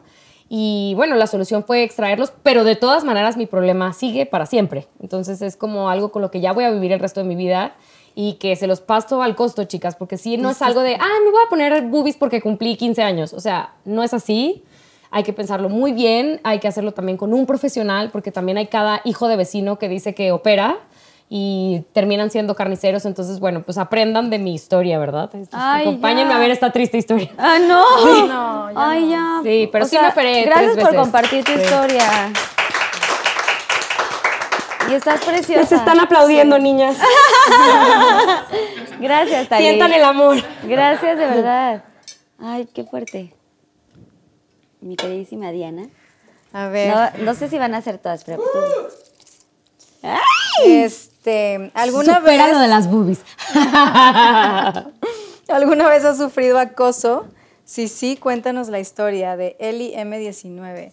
Acoso, eh, pues en la calle, diario, ¿no? ¿Qué Es- pasó, mamacita? Es súper triste, sí, creo que, creo que es súper triste como la realidad que vivimos las mujeres en México. A mí me pasó que cuando me vine a vivir a- para acá de Monterrey, pues yo en Monterrey, como hace mucho calor, es una ciudad en la que en el verano Sí. hace mucho calor. Ya he estado ahí, ya he estado ahí. sí, y yo siempre he sido, o sea, me encanta como vestirme sexy y usar escotes y shortcitos y no sé qué. Entonces, cuando llegué acá y traía como mi ropa de Monterrey, no, no había manera. O sea, salía a la calle y decían, pues no puede ser. O sea, ¿cómo es que aquí te gritan y, y te dicen hasta... Sí, o sea, es terrible. Y la verdad es que sí tuve como ahí como que cambiar mi manera de vestir. O sea, iba al gym y me ponía así un sweatshirt gigante, o sea, y aún así te dicen cosas y eso sí, pues sí está cañón. Creo que, creo que es algo que deberíamos de, pues de tratar de, de erradicar, ¿no? De educar mejor a los niños, a las niñas.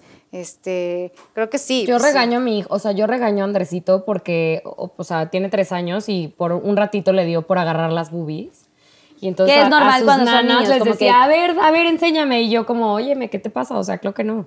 Tú eres un caballero y a las mujeres, o sea, ya sabes, ni con el pétalo ni de una rosa, o sea, todas estas cosas que sí me parece súper importante que, pues, que enseñemos en casita porque la educación es, viene desde la casa. Sí, que enseñemos también a que, a que el cuerpo humano es muy bello y, y puedes ver a una chava o a un chavo usando poca ropa y, y admirarlo, pero no hay por qué agredir. sí, echar ¿no? O comentarios sea, que, que sean agresivos, porque al final del día Claro. sí es una agresión. Y que tú te tengas que vestir como de forma menos voluptuosa Ajá. para poder estar cómoda está terrible. ¿no? Sí, o sea, ¿por qué no poder salir a flojera. la calle con, tu, pues, con tus mayoncitos pegaditos y tal, Sí. sin sentirte incómoda? Porque sí se da mucho como en los gimnasios y así. En todos lados, creo que, creo que nunca falta, o sea, y creo que pues sí, es como labor de todos empezar a normalizar el hecho de que el cuerpo humano es algo bello y es algo que es natural y dejar de tener como estos tabús que creo que Y también- morbo y así, El morbo, porque el sí. morbo lo ponemos nosotros, o sea. sí, literal, exacto. nosotros creamos eso. Sí, pero pues en realidad, así como en mi trabajo o así, pues no. ¿Nunca has sentido? No, no. ¡Bravo! Oigan, estos creo que nos vamos a ir invictos de Cla- los... de los obvio. Nadie va a tomar ni No, comer. yo cero, ni por. Yo Bueno, mira, la salsa picante se ve buena, yo soy Al- fan. ay, público, qué conocedor. ¿Alguna vez te has sentido acosada laboralmente? Esta es de, aquí sí lo pusieron chavos, Julieta Méndez. Ay, pero como que está, y si agarras otra, como que ya la misma todos. Acosada. Bueno, pero... Ajá, ¿O quieren que agarre otra? está padre saber.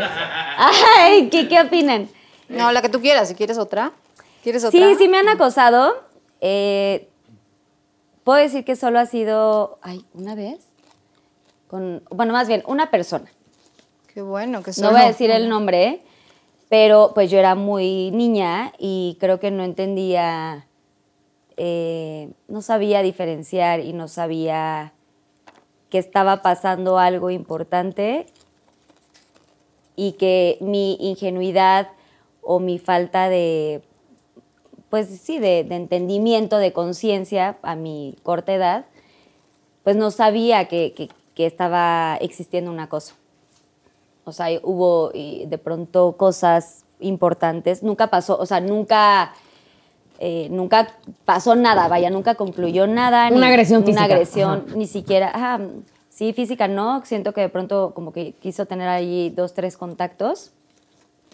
Pero realmente, o más bien nunca lo permití, porque a pesar de que era niña y también tenía miedos de contarle a mi familia. Y yo creo que eso es bien importante que las, las niñas sepan y las chavas y la gente que nos está viendo.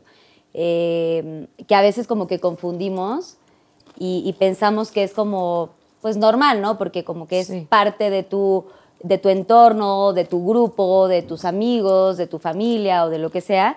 Y, y sí es importante hablarlo porque pues como me pasó a mí que yo no entendía, gracias a Dios nunca pasó nada, pero sí eh, eh, estaba raro porque yo a veces llegaba y decía, pero, pero puta, pero sí, o sea, sí será, o estoy eh, entendiendo mal, o es con cariño, o realmente es va a lo feo, que te hacen dudar de te ti. hacen dudar. Claro. Y también me hicieron dudar mucho de, de, sí, de mi persona y de y miedo también de hasta de decirlo. Claro. ¿no? O sea, el temor a decirle a alguien también te lo crean. Eh, y sí, sí, sí lo pasé y sí lo viví. No voy a decir el nombre, pero sí. Gracias. Y ya, porque si no, así me dejo ir como hilo de media. ¡Tali! ¡Ah! Otra. ¿Cuántas Ah, más? ¿Cuántas más? Son solamente dos más y ya.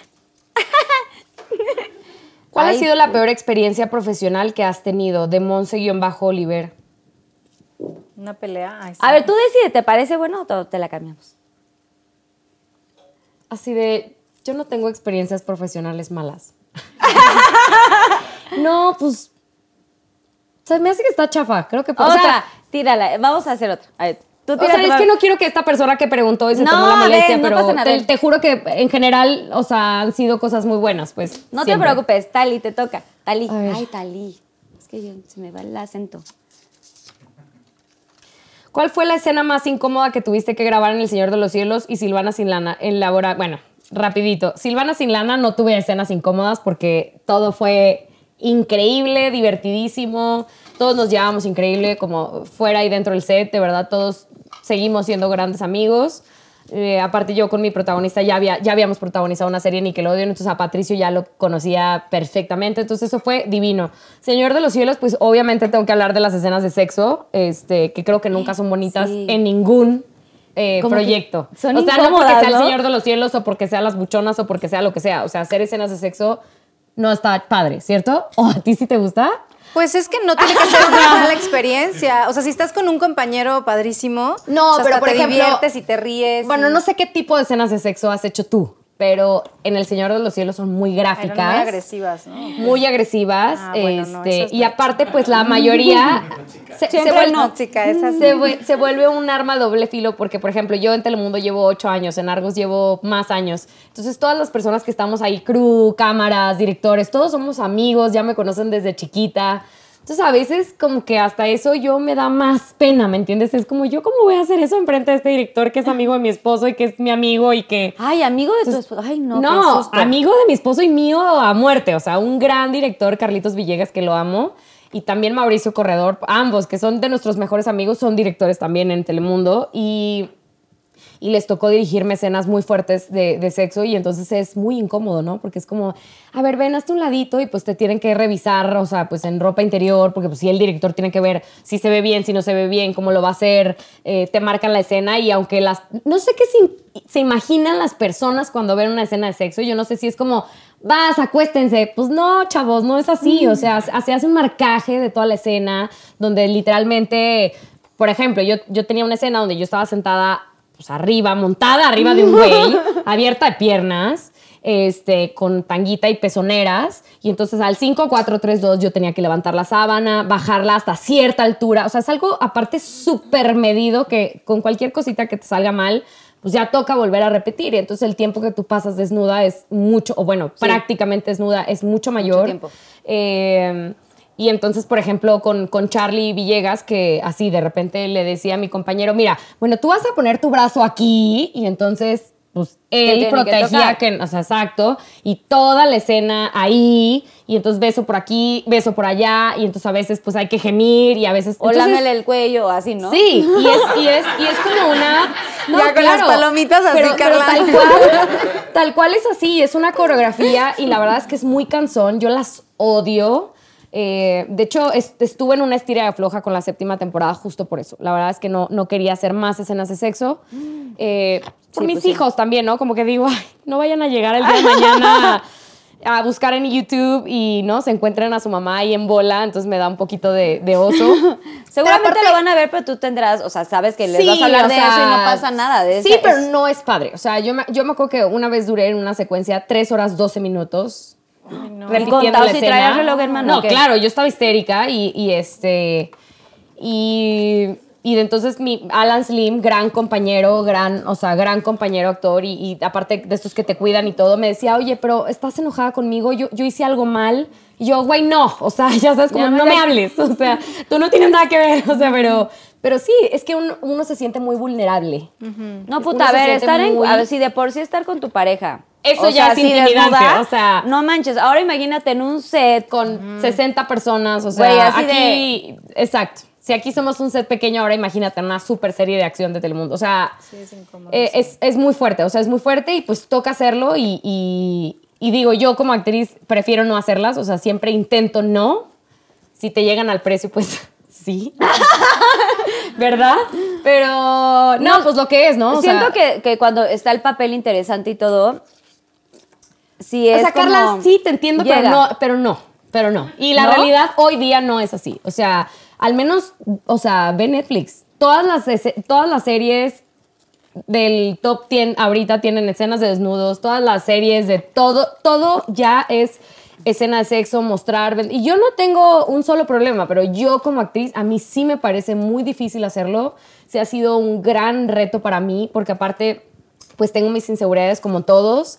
Y, y- y- y para mí ha sido muy difícil. O sea, subo de peso luego con lo de la tiroides, entonces típico que corte, se le ve el gordito y es como...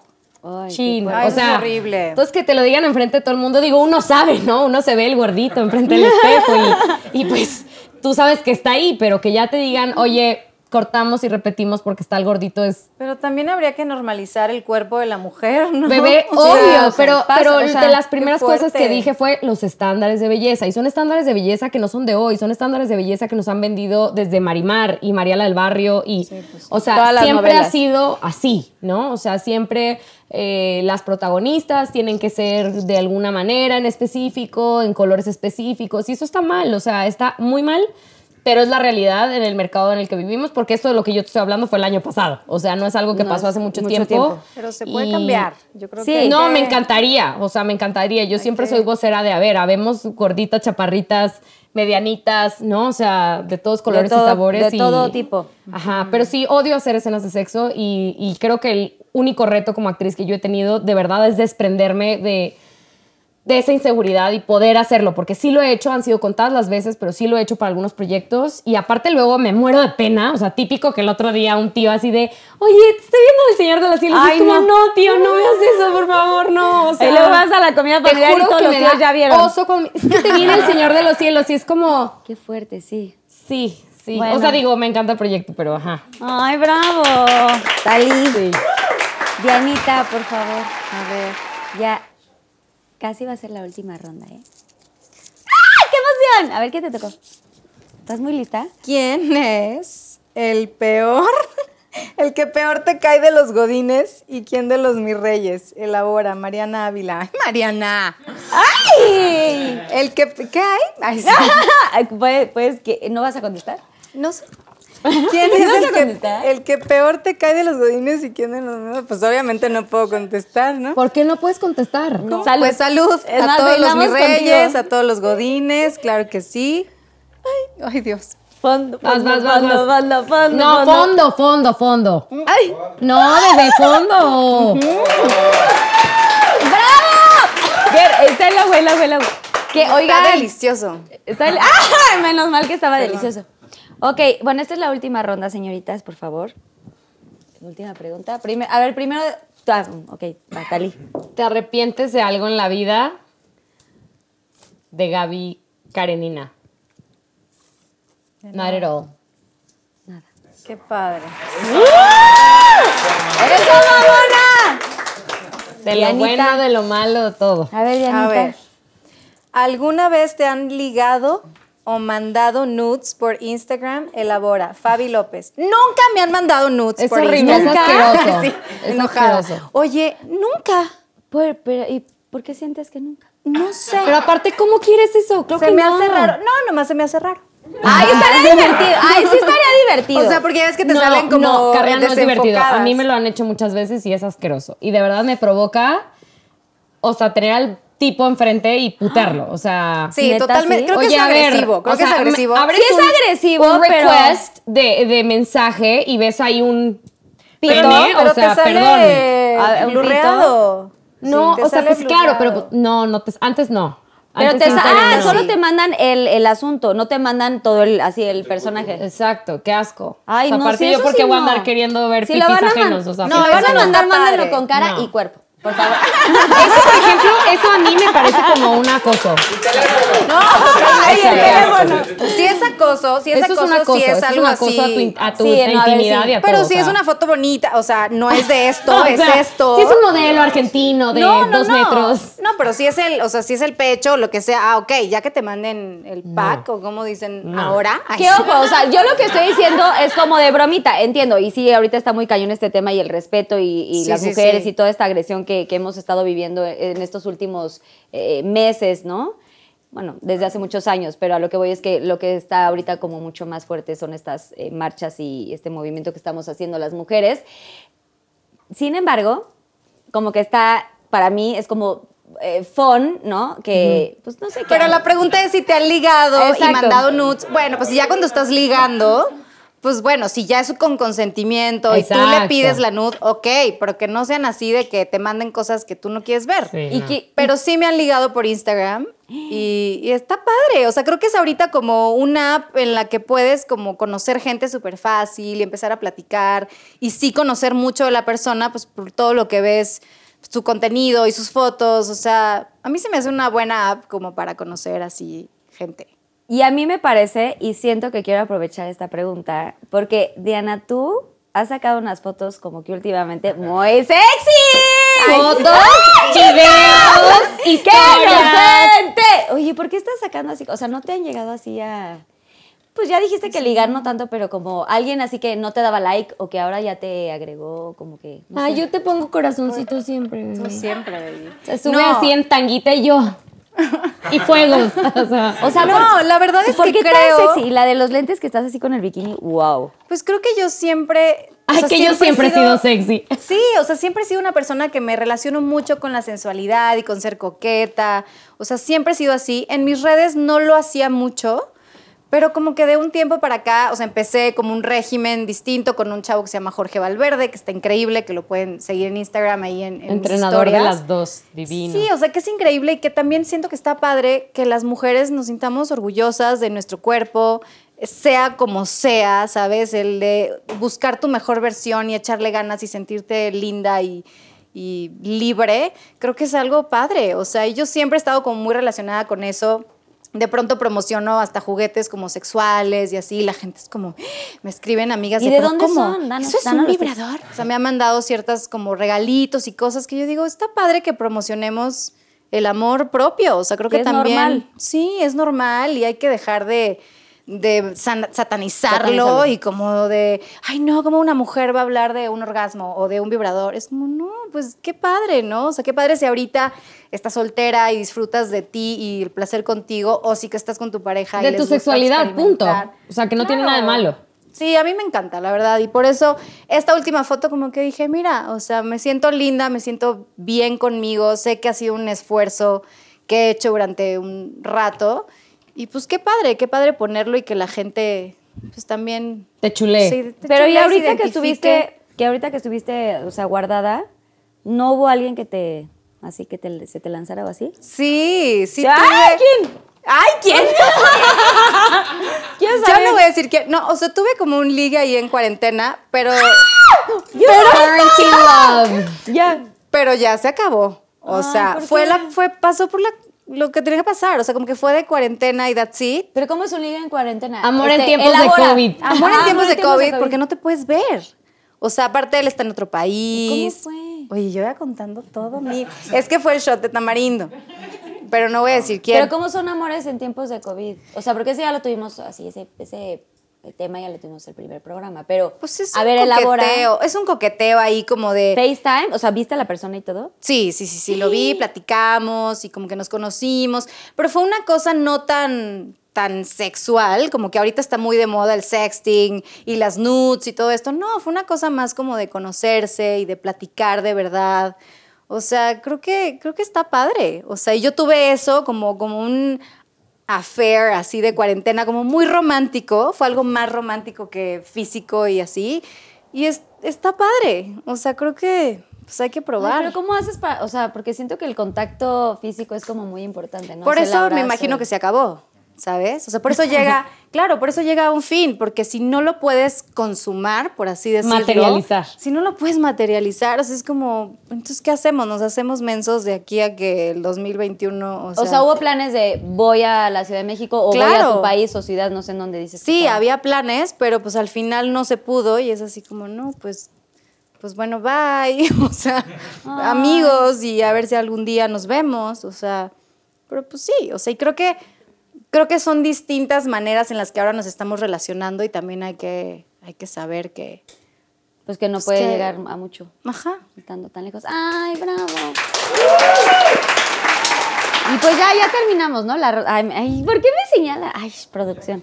Yo ya nada más tengo una y ya. Ay. ay, me dio calor con estas preguntas. A ver, ¿has tenido Con novios famosos? ¿Quiénes?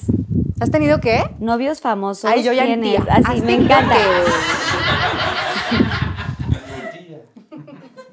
De Erika Mendoza, ok. Mm, solamente he tenido un novio famoso, exnovio, ¿eh? Eh, y sí, eh, justamente Alex Sirvent, eh, el hermano de Patty, estaba en el grupo en ese tiempo, en Jeans. Y pues sí, el hermano de Patty ya anduve con él. Poquito tiempo.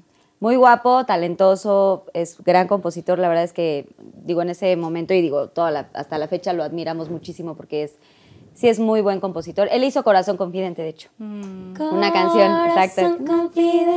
Sí, talentosísimo. Y sí, fue con él con el que anduve. Ese ha sido mi único famoso. ¡Bravo! ¡Claro Oye, que y sí! Dani no está feliz, güey. Dani no aplaude. Ay, lo ha- claro que sí, porque se sabe las historias. Bueno, pues niñas, ya terminamos los Pinky Shots, gracias. Oigan, ¡qué valentía! O sea, solo uno, pero está padrísimo. Es la primera vez que yo contesto todo, ¿verdad? ¡Qué padre! Bueno, vamos ahora sí, eh, niñas, al Pinky Challenge, que vamos a ver de qué se trata y ahorita regreso. Pinky Challenge.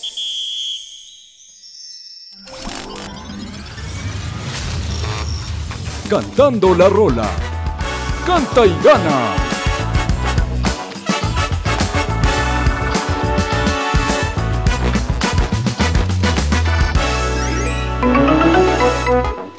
Tomás.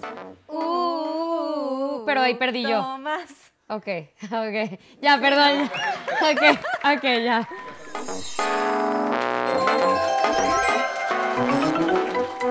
Es un mundo de caramelo. ¿Dónde está? No. sé qué. Yo quería la de reggaetón. Es de Dana Paola, todos la conocen, ¿no? Vamos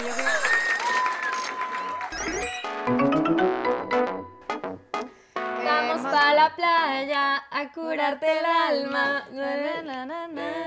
Abre la medalla.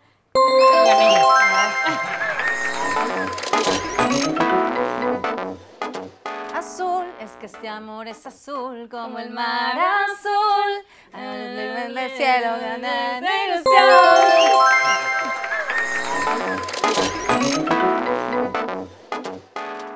Suelta el listón de Esa tu sí pelo. sabía. Desde que el vestido sobre tu cuerpo ya se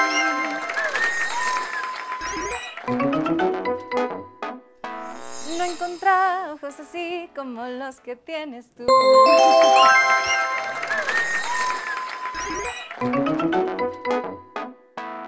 La de. La de Shakira. La de. Ay, este. ¿Cuál? Oh, pues de perro se llamaba, ¿no? ¿Perro? Em, sí, güey. Que como un perro y no sé. Ay, es como un perro. No.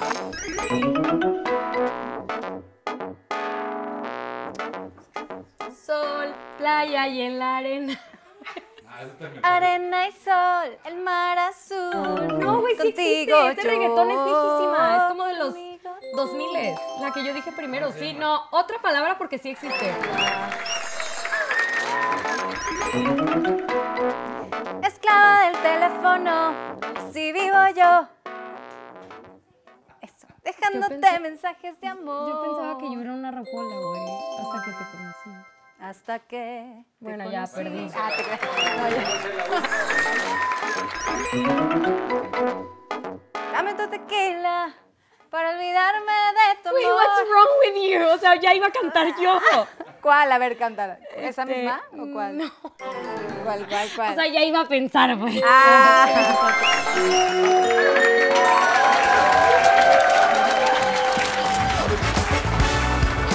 Cantando la rola. Canta y gana.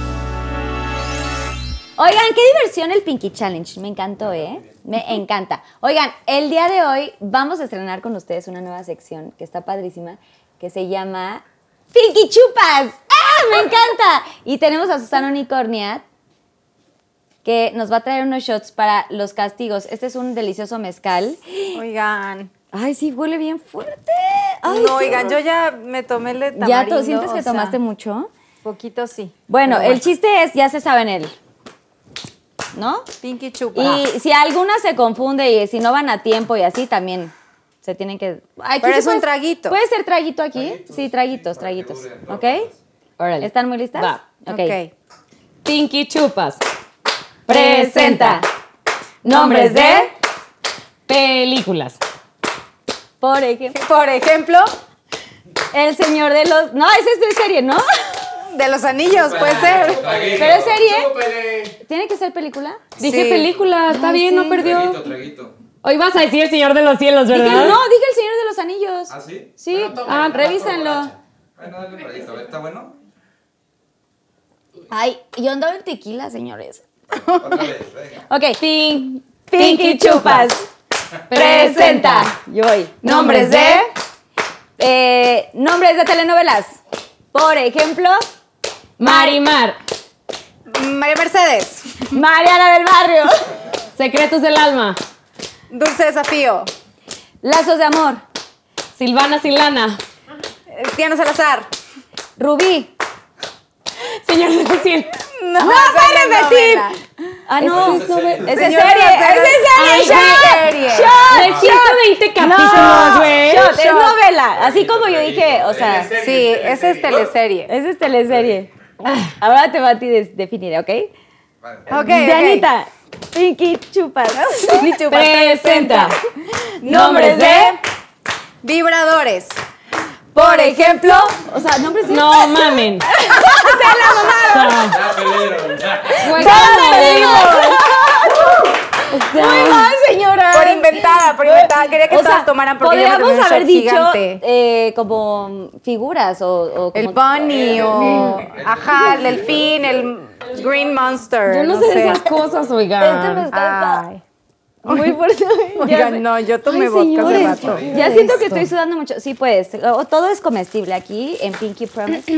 De hecho, me encantan. ¿Vamos a seguir jugando o ya no? The Happy World, claro O sea, sí. ¿ya se rajaron? No, claro No, que sí. Pero no, vas a empezar no, a comer. yo dije, bueno. Ok. Pinky. Promise. Ah, Pinky Promise. Pinky Promise. What's wrong Yo y Pinky Promise. o sea, todo mal. El mezcal nos está haciendo efecto. Sí, toma. A ver, A ver, díganme venga. de qué. ¿Quién va a decir ahora? Yo ahora me toca a mí. No, ¿quién inventa de qué? A Diana, ¿no? No, Sí, lo ya de dijo ahorita. de nombres Ay, la de- cagaste. Ok, Ajá. va. Ah, no, pero tú seguía yo, porque luego de mí. Ah, sí, te, te va, te va, te va a ti. Ok, Va. Ok. Pinky Chupas. No, espérense, otra vez. Tres, De arriba. dos. Tres, dos. Pinky Chupas. Presenta. Nombres de, Tiendas de ropa. por ejemplo, Bershka. Sara. Máximo Duty. Forever eh, 21. Christian Dior. Prada. Eh, Pull&Bear. Palacio de Hierro. No, eso no es el- ese- Güey, es una tienda de ropa. No, ese es un centro Es una comercial. tienda No de es un centro comercial No, es una departamental. tienda departamental. Ay, güey. Ay, yo así Tienes es que una tomar. Oye, no. ¡Ah! ¿Qué foto te lo tomaste? ¡Ah! ¡Bravo! ¡Aplausos! ¡Ay, qué valiente! Oye, Talí, ¿qué onda? Pinky Chupas. Va. Ok, tres, dos. Pinky Chupas. ¿Qué chupas, chica? Presenta. Presenta. Nombres de. Nombres de. ¿De qué, chica? Ay, de artículos de oficina. Por ejemplo, engrapadora, computadora, Libro. contaduría, lápices, Borrador.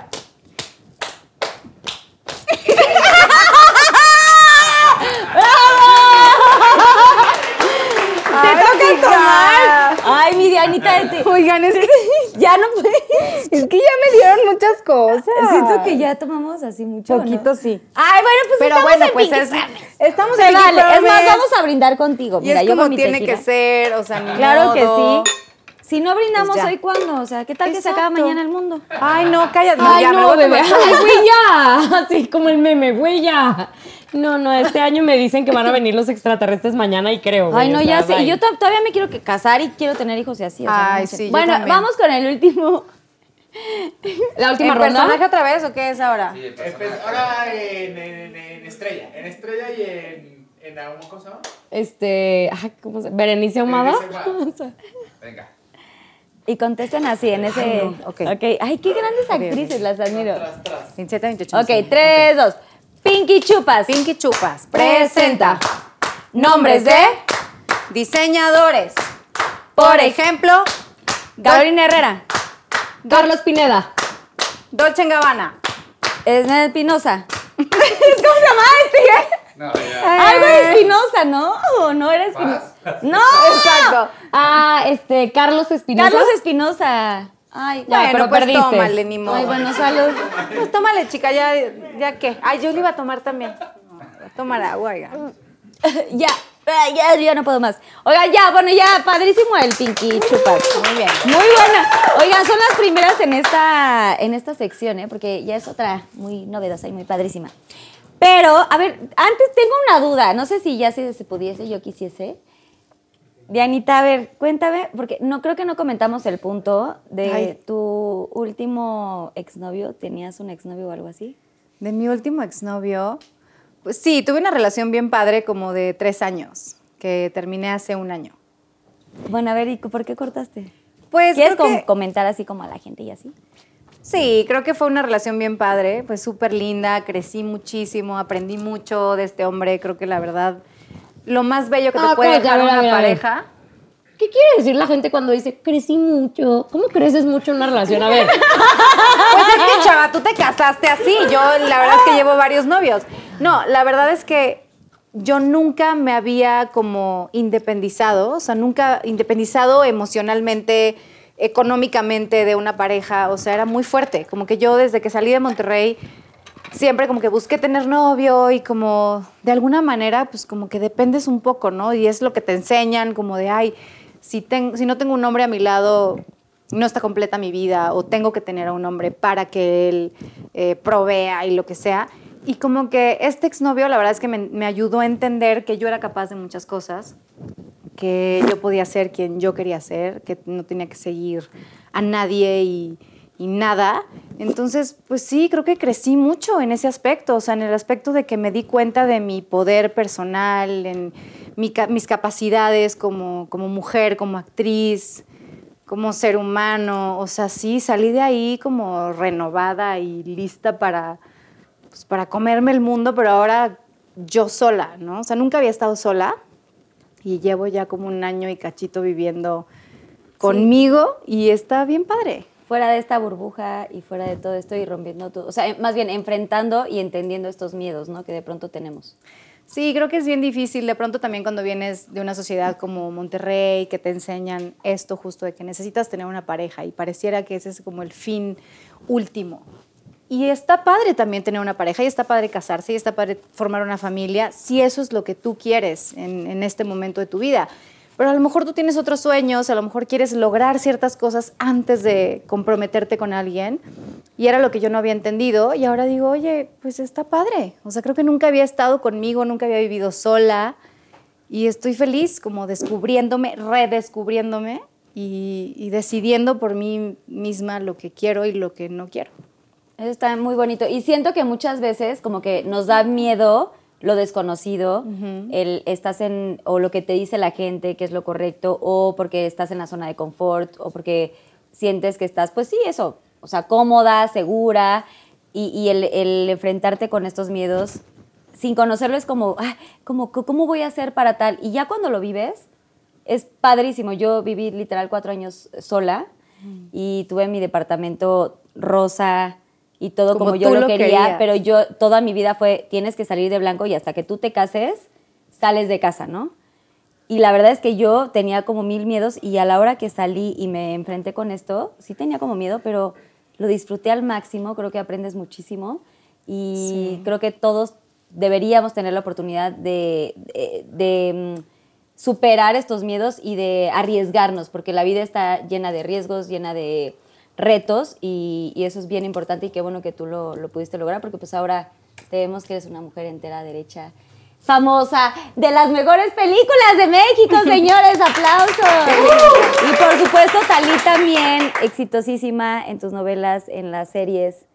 Eh, wow, gracias por haber estado también aquí en el programa. No, muchísimas gracias por la invitación. Valoro muchísimo. eh, hay que apoyar el cine mexicano, hay que apoyar eh, la televisión, hay que apoyar las series y todo lo que están haciendo en México es, es, es mm, mágico, es, es de verdad Hay un que momento. consumir es- local. Sí, y es, Sí. es un momento muy importante para México y qué bonito que aparte en la pandemia, pues mucha gente está eh, disfrutando de estos proyectos que, que se ha invertido mucho tiempo, dinero, esfuerzo, talento, eh, muchísimas cosas. Entonces, qué bueno que, pues, que ustedes dos están en esto y les agradezco de verdad con todo el corazón que hayan venido a Pinky Promise.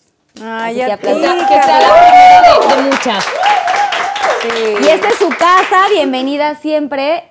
Pero antes de cerrar el progra- programa, tengo eh, una petición que es el Pinky Promise y quiero hacer una promesa con ustedes, que todo queda aquí, todo se queda aquí, no nada sale de aquí, ¿están muy conscientes? Y es una confesión de cada una que quieran compar- compartirle con el público conocedor y con los fans y con mis Pinky Lovers, algo que quieran compartir. Pues yo, yo más que una confesión, este, yo me, me gustaría como, y voy a tratar de ser súper breve porque en verdad es, es- es algo como súper extenso y largo de, de platicar, pero las redes sociales, voy a partir de las redes sociales, ¿no? Creo que siempre en las redes sociales mostramos la, la mejor cara o que muchas veces conocemos a alguien solo por medio de las redes sociales y nos imaginamos que su vida es de una forma u otra, ¿no? O sea, por, por lo que nos muestran y tal. Y yo me he topado muchas veces con, con que la gente tiene una idea de, de mi persona o de mi vida que no tiene nada que ver con, con lo que yo de verdad soy, en el sentido de que pues, mucha gente entra a mi Instagram y piensa como, ay, esta mujer que tiene la vida perfecta, ¿no? O sea, su esposo, sus hijos, hace lo que le gusta, viaja, esto. Pero la verdad es que hay un, o sea, hay, hay un... Detrás. Hay una historia de, de muchísimos años de trabajo y, y de esfuerzos. Yo, yo he tenido una vida de trabajo, o sea, la vida me ha puesto como obstáculos muy duros a nivel eh, familiar, a nivel económico, a nivel este, emocional. Yo pues, vengo de provincia también, de Hermosillo, Sonora. Digo, voy a intentar ser muy breve, pero sí es un mensaje que me gusta compartir. Yo, aparte de lo que hago, eh, llevo ya un, un par de años dando una conferencia que se llama Ten cuidado con lo que piensas porque lo logras, que es una frase que tengo tatuada literalmente en la costilla y me la repetía mi padre todos los días desde que me acuerdo. Eh, y básicamente habla de cumplir los sueños, de trabajar por los sueños. Yo vengo de Hermosillo y cuando tenía nueve años mi papá tuvo un derrame cerebral que rápidamente nos puso a mi hermana y a mi mamá en jaque, este, porque pues obviamente nuestra realidad cambió así de la noche a la mañana. Y yo tomé la decisión de empezar a trabajar. Entonces empecé a trabajar en un supermercado para, pues de alguna manera, quitarle un poquito de presión a mi mamá. Y ella fue la que me lo sugirió y después de eso, al principio la odié muchísimo porque aparte en ese, en ese supermercado donde yo trabajaba, asistían como todas las mamás de las niñas del colegio, de niñas ricas al que yo asistía antes de que esto pasara. Entonces era súper fuerte porque siempre me veían como con lástima. Y no porque eso tenga nada de malo. De hecho, creo que de las grandes lecciones que he aprendido de mamá fue exactamente eso, que todos los trabajos son eh, honrados y era lo que me estaba intentando enseñar en ese momento de la vida. Inculcar. Y al, y al principio me costó muchísimo trabajo, de verdad que, o sea, me moría de la pena cada que me veían, como que intentaba esconderme y demás. Y después entendí, o sea, de verdad después ya me metía mis 500 pesos todos los días y decía, pues maravilloso, ¿no? Maravilloso trabajar y poder aportar a la situación. Y entonces, eh, de hecho, el que yo hoy sea actriz y hoy tenga la carrera que tengo fue un poco como un accidente y un resultado de un año después de que tengo que entrar a trabajar al supermercado. Me, me- un amigo de mi papá, que era director de una televisora de Televisa regional, este, me invita a formar parte de un certamen de belleza, no sé qué, y el premio era justo como ganar una beca para estudiar actuación. Y yo, la verdad es que nunca me había pasado ni por aquí ser actriz o trabajar en televisión ni nada de eso, sino que vi esa posibilidad como, con esto voy a poder cambiar la vida de mi familia y voy a poder como cambiar la vida de mi mamá y de mi hermana y obviamente no gané, o sea, gané el segundo lugar, eh, no el primero, entonces no me gané la beca y tal, pero eso me abrió el paso en la televisión, entonces empecé a conducir un, un programa de, de televisión y, y simplemente cambié un trabajo por otro, pero entonces mi historia era del trabajo 100%, o sea, de, no podía darme lujo de dejar de trabajar porque pues la situación era, era complicada, aparte mi hermana que le llevó seis años había nacido enferma, entonces bueno, eran, eran un montón de situaciones hasta que finalmente la vida me trajo a Ciudad de México cuando tenía 16 años. Me vine sola, literalmente con lo que tenía puesto y pues a tocar puertas, a hacer castings de comerciales. Eh, Diosito siempre me puso como Los Ángeles y las oportunidades y las fui, o sea, pues aprovechando ya como medio sabía. La verdad es que la primera vez que entré a un set a actuar no sabía ni cómo ponerme un lavalier, o sea, y, y me tocó ir aprendiendo. O sea, yo, yo soy actriz de oficio, este, pues nunca tuve la oportunidad como de irme a estudiar, ya sabes, eh, como hacen muchas afortunadas y afortunados, y yo más bien me hice, me hice aquí, o sea, en, en un set y con, y con la gente aprendiendo y todo. Y justo cuando yo pensaba que mi carrera despuntaba y todo esto que les platiqué hace rato, eh, me dan la noticia de que mi mamá está súper grave en el hospital. Tengo que regresar a Hermosillo. Mi mamá pasa seis meses en coma. Y durante esos seis meses, obviamente, la desahuciaron un montón de veces, que tenía yo que desconectarla y tal. Yo nunca acepté, o sea, como que siempre quise seguir, eh, pues, aferrándome a que ella iba a vivir y todo. Y mi hermana era súper pequeña cuando pasó eso. Y desde ese momento mi mamá vive, o sea, lo quiero decir porque luego siempre se imagina lo peor, pero mi mamá vive y gracias a Dios eh, se ha recuperado casi por, por completo, aunque han sido 11 años de ir y venir y buenas épocas y malas épocas. Pero bueno, a los 19 años me convertí en mamá de mi hermana de 13 años y, y, mm, mi hermana tenía también muchos sueños, como pues todas las niñas de esa edad, ella quería hacer, estudiar medicina, graduarse de Harvard y pues para nosotros eso era algo así como inalcanzable. De hecho, por eso siempre repito la frase de ten cuidado con lo que piensas porque lo logras. Porque justo Cintia, así como yo decía que pues yo nunca dije quiero ser actriz, pero ya una vez que me encarrilé en esto, entendí que esta, este era mi medio para poder eh, financiar y proveer todas las responsabilidades que yo tenía y demás. Y, Y me daba chiquita. mucha tristeza pensar que mi hermana no iba a poder como hacer Ah, ese sueño este, realidad. Entonces me puse a trabajar y entre, entre mi mamá después que se recuperó y yo que estuve aquí desde los 16 años trabajando en Ciudad de México, pues mi hermana se graduó de medicina de Harvard con honores hace tres años y ha sido una de las cosas como más espectaculares que me han pasado. Se me pone la piel chinita acá que No, lo es cuento, que pero sé.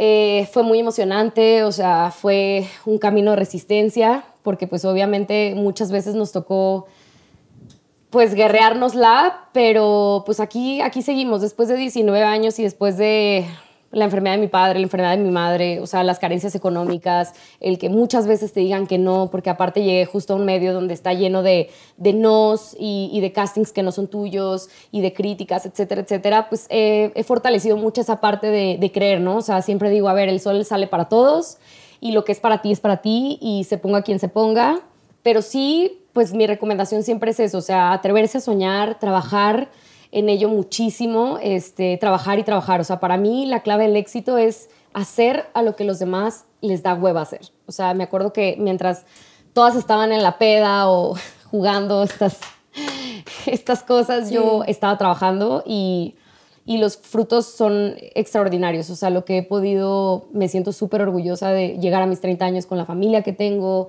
eh, con mi mamá viva, con mi hermana siendo la chingona que es y, y- y yo pues que sigo, ¿no? O sea, que sigo intentando tener mi lugar, ¿no? En, en- en este medio que es tan difícil. Entonces, eh, de verdad, no importa de dónde vengan o cuáles piensen que son sus carencias, les aseguro que siempre hay alguien más jodido que nosotros. Entonces nos toca levantarnos, trabajar, ser constantes y creer. Tengan cuidado con lo que piensan porque lo logran. Sí, de verdad. Yo siempre lo digo. Ah, Salud. Cali, de verdad, eres una mujer ahora ya muy valiente y de verdad eh, aprecio mucho tus palabras porque hay muchas cosas que me identifican mucho contigo y el que menciones que para ti era una cosa muy importante eh, proteger a tu familia es increíble porque yo soy también familiar y yo también siempre pienso en mis papás y en mis hermanos y de tan chiquita tener tantas responsabilidades, pocas personas vivimos esas situaciones, pero qué bonito que tú lo, lo, eh, sin querer te tocó esa responsabilidad y lo supiste superar y lo supiste llevar. Entonces, de verdad, ay, gracias. Me hiciste, se me salieron las lágrimas muy cañón. Salud. Salud. Salud, Dianita, también. Salud. Ahora te va tu confesión, tu Pinky Promise. Sí, mi Pinky Promise. El Pinky Promise, Fashion Partner. Saben Que que luego yo me llevo como un viaje personal desde hace un año y meses, como de reencontrarme conmigo, como de verdad saber, o sea, ser honesta conmigo sobre lo que quiero de la vida y lo que quiero para mí. Mi carrera para mí siempre ha sido algo muy eh, obvio y algo muy eh, que siempre he sabido y siempre lo he, eh, siempre he estado muy segura de lo que quiero y a dónde quiero llegar. Y creo que lo he logrado, me ha costado mucho, lo he luchado mucho, pero ahorita estoy muy orgullosa del, lugar profesional en el que estoy. Pero personalmente me di cuenta que, abandoné un poco mi vida, o sea, abandon- me abandoné un poco a mí, abandoné un poco a mi familia con este afán de lograr algo y, y de tener ciertas cosas. El año pasado también tuve como lecciones muy duras de la vida que me hicieron regresar y voltear y ver a mi familia y decir, híjole, Es lo más importante. Es lo más importante, ¿no? O sea, puedes la tener primero. eh, el trabajo y, y lo que tú quieras, lo que te trae, el, el prestigio o la fama o el dinero o lo que sea, pero la familia es lo más importante, ¿no? Y nunca hay que olvidarse de eso. Y, Y, aparte son quienes te regresan siempre a, a ese lugar, ¿no? O sea, creo que Claro. pasas tiempo acá y de repente llegas a Monterrey con tu familia y dices, esta es la verdadera Diana, o sea, aquí es a Claro. donde pertenezco y esto es lo que soy. De aquí ¿no? te soy. recuerdan quién eres. Y para mí como que ha sido un autodescubrimiento padrísimo este tiempo, incluyendo la pandemia, como de reconectar conmigo. Y creo que mi Pinky Promise conmigo es no te dejes nunca más, o sea, no te dejes eh, llevar por tu carrera, ni por los demás, ni por una pareja, ni, o sea, por nadie, ¿no? Como mantente firme a tus convicciones y a tus sueños y a lo que amas. A tus Y- raíces. Y sí, o sea, quién eres de verdad, porque a veces te manipula mucho el mundo que está allá afuera y las amistades o la misma familia, entonces pues no te olvides de quién eres, ¿no? Creo que esa es la promesa que me he hecho estos últimos meses y, y que pienso pues no romper nunca más. ¡Ay, qué bonito! baby. Oigan, qué bonitas, de verdad, qué bonitas confesiones para Pinky Promise. De verdad, gracias, Anita. Es que sí, No, a ti. nuevamente lo digo, también me identifico con la familia. Yo siempre pongo family first Sí. en todas mis historias cuando tengo oportunidad de estar con mis papás y, y- y lo que les decía al principio, para mí justamente este, estos tiempos de COVID me ayudaron a, después de tanto, estaba en tres años de muchísimo trabajo constante, o sea, excesivo, y que veía por ratitos a mis papás, pero literal tuve oportunidad de estar estos cuatro meses, eh, 24/7 con mis papás, me los traje a, a vivir aquí conmigo porque los quería disfrutar al máximo y para mí fue una gran lección, gran aprendizaje y no saben cómo lo disfruté y sé que es una situación terrible para todo el mundo lo que estamos pasando, pero para mí creo que esto de estar con la familia me vino a, o sea, me llenó, me refrescó. Digo, porque aparte me- de lo que decías tú al principio, hay que verle el lado positivo y creo que hasta de lo más malo podemos rescatar algo. Algo y pues bueno. yo creo que todos rescatamos eso, ¿no? O sea, el tiempo con, con nuestros seres queridos y, y- y eso que de pronto queremos y que no podemos tener en, en esa otra normalidad que teníamos antes. que se te olviden. Sí, disfruten, disfruten a su familia, a sus abuelos, a sus papás, a sus hermanos. Creo que es lo más valioso que tenemos. Liguen en Instagram como Diana. Liguen. Oigan, y a ver, antes de despedirnos, próximos proyectos, ¿qué tienen ahorita? O sea, ¿tenemos algo como al aire, alguna serie, películas? ¿Qué tenemos, Dianita? Yo ahorita estoy en Netflix con la serie de La Búsqueda. Ah, sí. Eh, todas mis pelis están igual en Netflix y en Amazon. Eh, y voy a estrenar eh, muy pronto una serie que hice con Julián Román, con nuestro amigo que adoramos de el mejor Colombia. amigo que Que hice un cameo en el capítulo 1. Sí, va a estar bien padre, ya la podrán ver, se llama De Brutas Nada. Es una serie también como muy feminista, muy linda. y ¿Cuándo pues sale? ¿No sabemos fecha? Eh, todavía no, no estoy muy segura, pero es este año. Ok, antes de diciembre. Eso sí. Sí. Ok, ¿y tú? Pues yo la verdad es que concretado así ya firmado nada, pero tengo tres propuestas con Telemundo, que ya es casa, y una más, eh, bueno, dos más. Una para una serie Netflix, que va a dirigir un amigo mío que no puedo decir todavía porque eso sí, todavía no lo puedo contar, pero una, una serie de mujeres padrísima y, y bueno, castings y eso que han salido recientemente, pero estamos así todavía esperando. Así poniendo chañitos. Estaba en promesa desde el año pasado, obviamente con lo de COVID está un poquito como, como frenado, pero está en promesa la octava temporada del Señor de los Cielos, que quieren seguir, que yo ya no lo puedo creer. De verdad, yo no lo puedo creer, ¿eh? O sea, yo, yo no lo puedo creer. Y, eh, y bueno, y en estos meses justo de COVID se habló de retomar el tema de Silvana Sin Lana. Eh, De hecho, hicimos un reencuentro que nos fue muy bien.